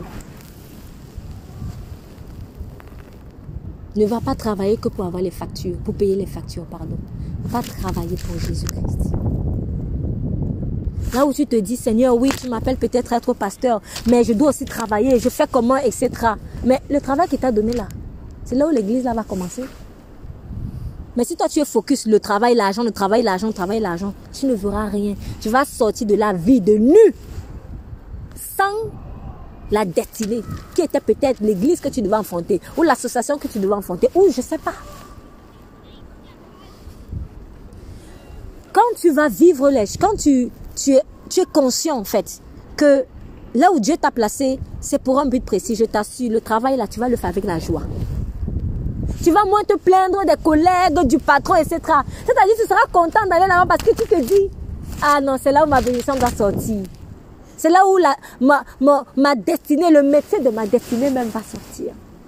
Je ne travaille pas pour rien. Pour d'autres aussi, il va seulement chercher le travail alors que c'est un temps où Dieu veut les mettre à part seulement. Peut-être que Dieu veut te mettre pendant un temps en chômage technique. Hein? voilà, il y a des situations comme ça. Hein. Tu cherches, tu cherches, tu ne vois rien, mais en fait, c'est peut-être juste un temps, une sorte de chômage technique pour que tu te concentres sur lui. En fait, c'est pour que tu apprennes à aiguiser tes armes. Je vous parlais hier lors du réunion de prière d'aiguiser les armes. Toi, tu veux aller travailler, mais c'est pourquoi Ça te sert à quoi? Toi qui es une arme entre les mains de Dieu, ça te sert à quoi que Dieu te mette là-bas alors qu'il ne peut même pas couper les viandes qu'il y a là-bas? Il veut d'abord prendre un temps avec toi pour aiguiser le couteau. Parce qu'il veut que tu sois tranchant. Dans le milieu de travail où tu es, peut-être qu'on n'a pas le droit de parler de Dieu. C'est le règlement, oui, prosélytisme, etc. Mais si tu es tranchant, tu n'auras même pas besoin peut-être de dire Jésus, etc. Tu vas seulement, le regard que tu vas seulement lancer à ton collègue, un regard transperçant d'amour. Mais tout cela, c'est parce que tu es rempli de l'onction. Et après, quand vous allez sortir, il va te dire, tu m'as regardé, mais j'ai senti quelque chose. Dehors là, tu vas lui dire, la chose là, c'est la puissance de Dieu. Et là, tu pourras évangéliser efficacement. Efficacement. Donc, il y a des personnes ou des saisons de la vie où Dieu va te mettre en chômage technique. Ce n'est pas une malédiction, c'est une bonne chose. C'est pour te permettre de gagner du temps. Un boucher a besoin que son couteau soit constamment aiguisé. Parce que si son couteau n'est pas aiguisé, il va prendre beaucoup de temps pour couper la viande. Ah, les clients, il y a une queue. Mais si son couteau est aiguisé, il fait seulement blanc, c'est fini. Pas suivant, blanc, c'est fini. C'est ça, tu vas être rapide dans ta vie. Si tu prends le temps dans l'ombre avec Dieu pour qu'il t'aiguise, c'est la vérité. C'est la vérité. Quand tu vas même prier pour les gens, souvent on est là, on pense que c'est prier pendant longtemps, longtemps, longtemps qu'il va faire ça. Non, pose seulement ta main, que Dieu te bénisse. Il y a une puissance qui va sortir. Ça, c'est l'aiguisement. C'est le résultat de l'aiguisement. Je parle en connaissance de cause, je ne le dis pas juste pour dire, mais c'est que je l'ai vu. Je l'ai vu, c'est l'aiguisement. Et il te faut que tu sois aiguisé. Parce qu'il n'y a pas assez de temps. C'est pour cela, en fait. Dieu veut que tu sois rapide. Là, on dit, mais Seigneur, je perds le temps. Non, tu perds pas le temps. Contraire, tu es en train de gagner du temps. Le couteau non aiguisé perd trop de temps pour couper la viande. Mais un couteau bien aiguisé, en une seconde, le morceau est coupé et on passe au suivant. C'est comme ça. Donc tu es une âme entre les mains de Dieu. Et il veut t'aiguiser pour que tu sois tranchant. Tu arrives quelque part. Bim, bam, boum, c'est fini. Les gens sont convaincus. C'est ça. Tu arrives quelque part. L'atmosphère de Dieu elle se dégage tellement, les gens, les gens se repentent, tu ne comprends même pas pourquoi. C'est la présence de Dieu qui est sortie de toi. Mais comment cette présence va sortir si tu ne prends pas le temps avec lui? Tu vas peut-être prendre 6 heures de temps, mais quand tu sors, tu es efficace 2 minutes. Tu gagnes du temps. C'était ça le secret de Jésus-Christ. Tout ce qu'il a fait, 33 ans. C'est même pas même vraiment 33 ans. 3 ans. Parce que c'est à 30 ans qu'il a commencé, effectivement. Mais les trois ans qu'il a commencé là, c'est parce que dans l'ombre, pendant 30 ans, 30 ans dans l'ombre, trois ans efficaces. Et en plus, il dit, vous pouvez faire plus. vous pouvez faire plus parce que moi, je m'en vais vers le Père. Qu'est-ce qui a fait que trois années soient aussi efficaces avec tout ce qu'il a fait? On dit, tout ce que Jésus a fait, des livres et des livres ne peuvent contenir. Donc, cette parole-là, ce livre-ci n'a même pas dit tout ce que Jésus a fait de merveilleux. Il n'a même pas dit. Et en trois ans seulement, Parce que 30 ans, aiguisé, aiguisé, aiguisé. Jésus passait seulement. Les gens sont convaincus. Si, si il y a 10 000 âmes que tu as appelées à toucher sur cette terre, tu n'auras peut-être pas le temps de parler à ces 10 000. Donc, comment va se passer les autres évangélisations? C'est ta main qui va évangéliser, c'est ta présence qui va évangéliser, c'est ton chant qui va évangéliser, c'est tes cheveux qui vont évangéliser, tout va évangéliser, tout, tout, même les cheveux, même les cheveux.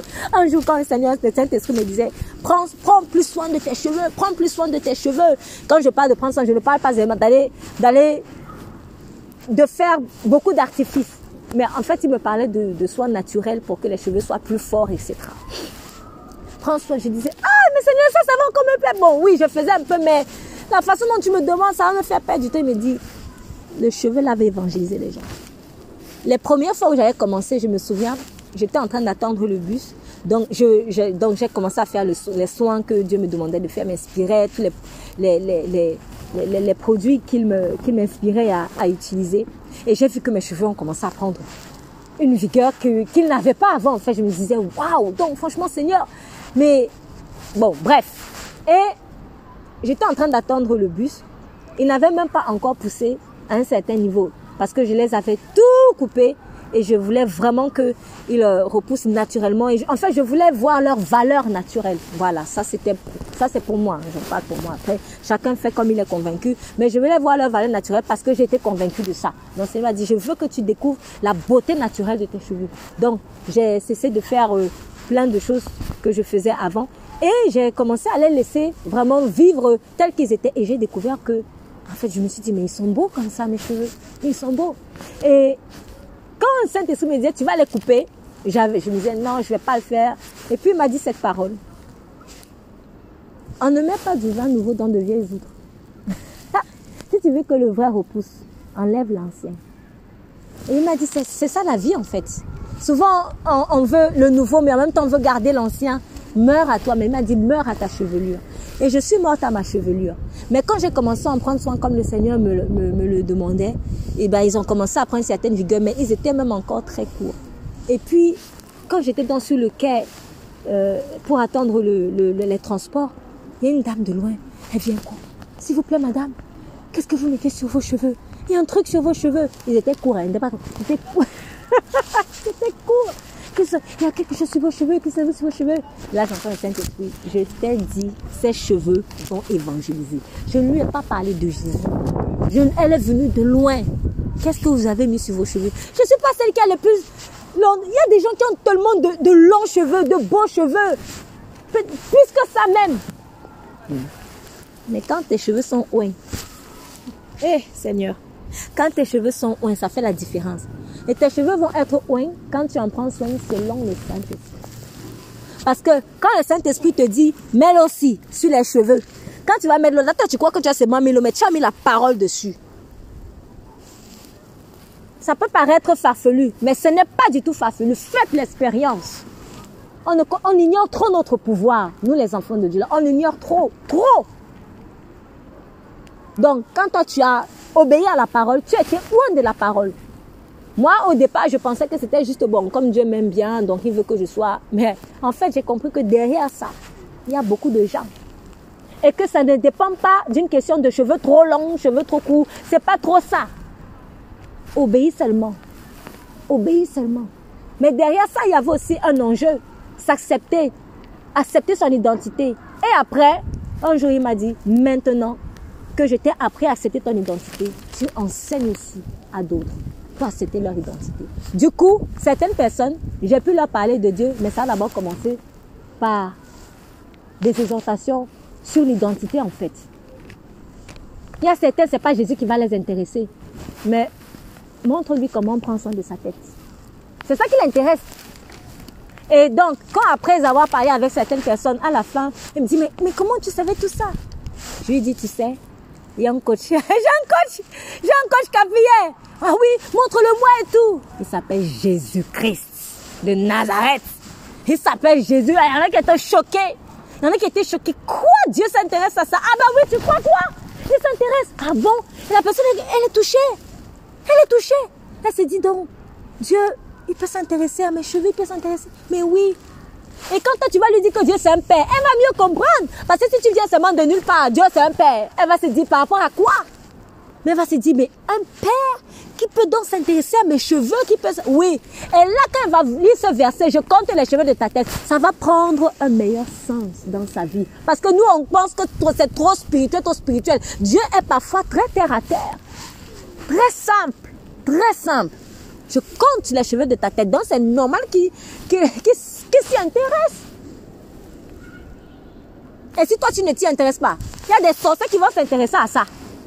On venir tirer tes cheveux, après ça devient bizarre. Toi, tu crois que tu perds tes cheveux pour rien, alors que quelqu'un allait tirer ça. Ce que tu négliges, Satan, lui, ne néglige pas. Tout ce que Dieu t'a donné, c'est puissant. C'est puissant. Je n'aime pas ma voix. Vous remarquez, c'est une maladie aujourd'hui. Quand tu es chantant, je n'aime pas ma voix. C'est faux. Aime ta voix. Ta voix là. Ta voix là peut sauver quelqu'un. Ta voix peut sauver quelqu'un. Ta voix peut sauver quelqu'un. Donc, là, je, nous allons terminer. Mais vraiment, dans l'histoire d'Esaïe, dans l'histoire d'Esaïe qui, qui nous apprend vraiment à bien compter nos jours, il nous dit dans, dans verset 10, euh, pardon, 12, Ma durée est enlevée. Elle est transportée loin de moi, comme une tente de berger. Ma vie est coupée, je suis retranchée comme la toile que le tisserand détache de la trame, du matin au soir. Je pensais en moi-même jusqu'au matin, comme un lion, il brisera tous mes os. Du matin au soir, tu m'auras enlevé.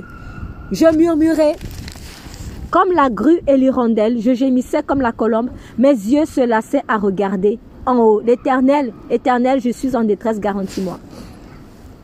Que dirais-je? Il m'a parlé et c'est lui qui l'a fait. Je marcherai humblement tout le reste de mes années à cause de l'amertume de mon âme. Dans le revirement que le roi Ézéchiel a eu, il a compris quand il a eu les 15 années de vie là, comme un cadeau, il s'est dit en tout cas, pour les dernières années là, je vais marcher humblement. Quand tu as vu la mort en face, quand tu comprends qu'il te reste peu de temps à vivre, parce que lui, il, savait qu'il n'avait que 15 années. Donc, dans les 15 années-là, il a compris que je dois optimiser en fait. Et je dois donc marcher humblement.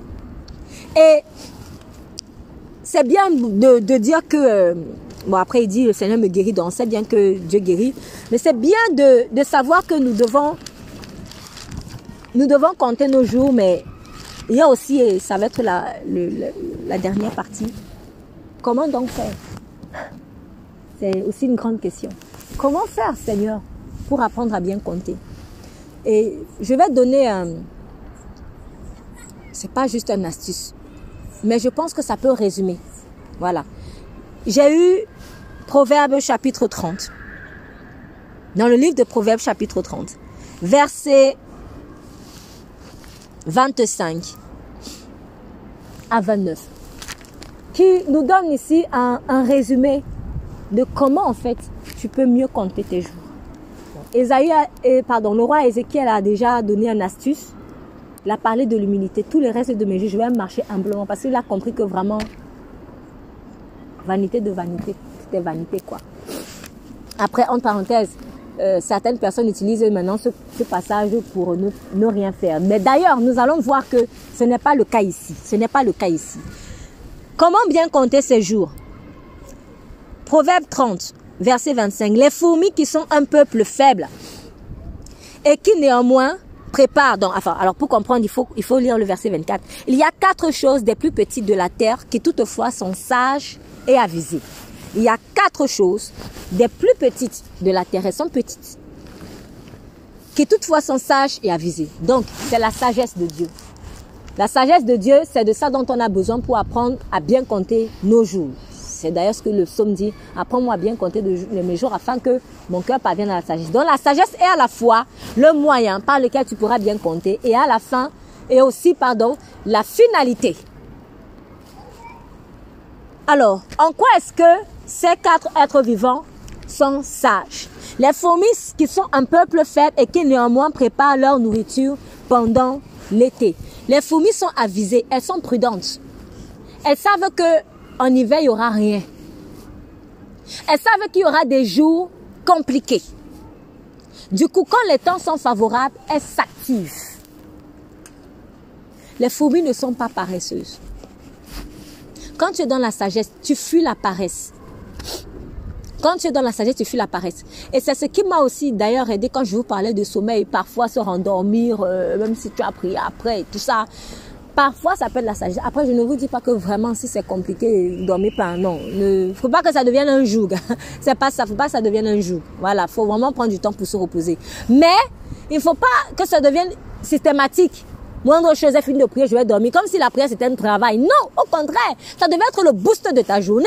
Je me suis réveillée, j'ai prié. Allez, maintenant, je vais m'activer. Mais dormir, dormir, dormir, dormir, dormir, non. Donc, euh, le travail vient du ciel, mais il ne tombe pas du ciel forcément. Le travail vient du ciel, mais c'est sur la terre en fait que Dieu te l'a donné. Donc, il faut que tu te lèves pour aller le chercher. Il y a peut-être des situations où tu vas te dire bon, je n'ai pas, je n'ai pas ci, je n'ai pas ça, euh, je n'ai pas telle capacité. Ah moi faire le ménage, ah non. peut-être que c'est derrière le ménage là qu'il y aura la promotion. Joseph a commencé esclave, il a fini gouverneur de tout un pays. Et devant Dieu, il n'y a pas de sous-métier. C'est pour cela que Jésus a fait exprès de naître fils d'un charpentier.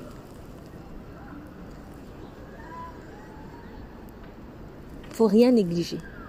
Ce que ta main trouve à faire, fais-le. Oui, j'ai la formation, si, mais je ne peux pas faire ça. Bon, sauf si vraiment c'est Dieu qui t'a convaincu qu'il ne faut pas, faire ça. Mais, sois humble et travaille. Parce que pendant que toi tu es en train de chercher absolument ce qui correspond à cette formation, l'hiver arrive. L'hiver arrive. Et en hiver, il n'y aura pas moyen de semer. Il n'y aura pas moyen. Les temps sont courts. C'est ce que Jésus aussi a dit. La moisson est grande. Elle est déjà mûre. Il y a peu d'ouvriers.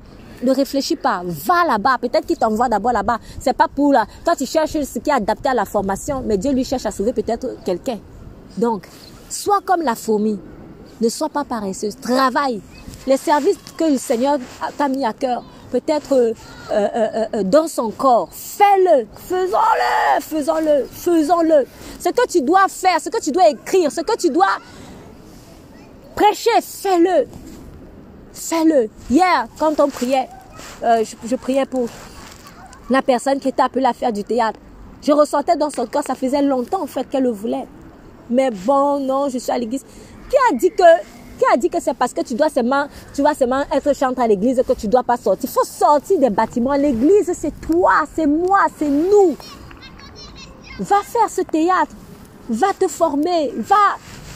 Voilà, fais-le. Travaille pendant que tu as encore le temps. Travaille pendant que tu as encore la force. Parce que l'hiver va arriver. Il n'y aura plus moyen de travailler. La nuit va arriver. Il n'y aura plus moyen. Plus le temps passe, vous voyez, moins on est il nous a permis de prêcher la parole de Jésus. Remarquez. Ça, c'est la nuit qui est en train d'arriver comme ça.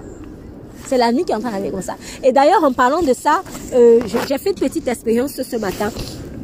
Quand euh, le Seigneur a dit, quand il a donné le signe à Isaïe, je vais faire reculer de 10 degrés l'ombre. En fait, c'était comme ça que fonctionnaient les, les cadrans à l'époque. Donc, euh, on, on, fonctionnait sur la base de l'ombre le soleil qui donnait son ombre. Et quand il dit qu'il a fait reculer, en fait, l'ombre, j'ai eu à cœur de faire une expérience. Donc, j'étais sous un lampadaire. Je me suis levée. Et je me suis, d'ailleurs, je me suis dit, mais Seigneur, en fait, l'ombre, c'est même d'abord à quoi? On a tous une ombre, en fait. L'ombre, c'est ton reflet de la partie où la lumière ne touche pas. Et tu remarqueras, plus tu t'approches de la lumière, plus ton ombre diminue.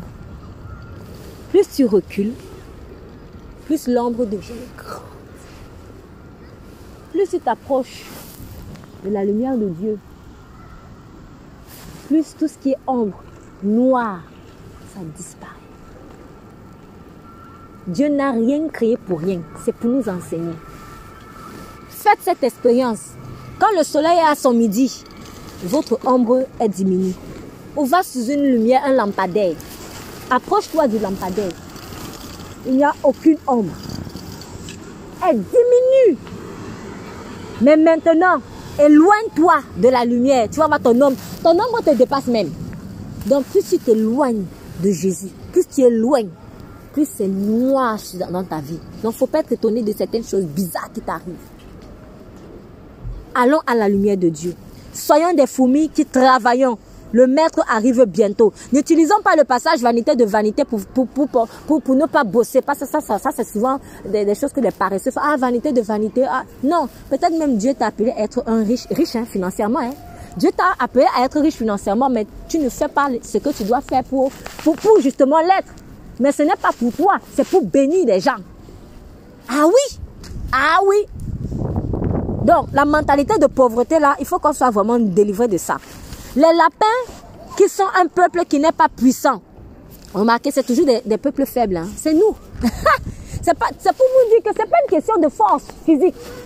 C'est une question de sagesse. C'est dans la sagesse que sera ma force. Les lapins qui sont un peuple qui n'est pas puissant, et cependant, ils font leur maison dans, dans les rochers. Ça m'a fait penser à l'humilité, justement. Et le rocher qui est encore Christ. Quand tu sais que tu n'as pas la force, va te cacher dans Jésus.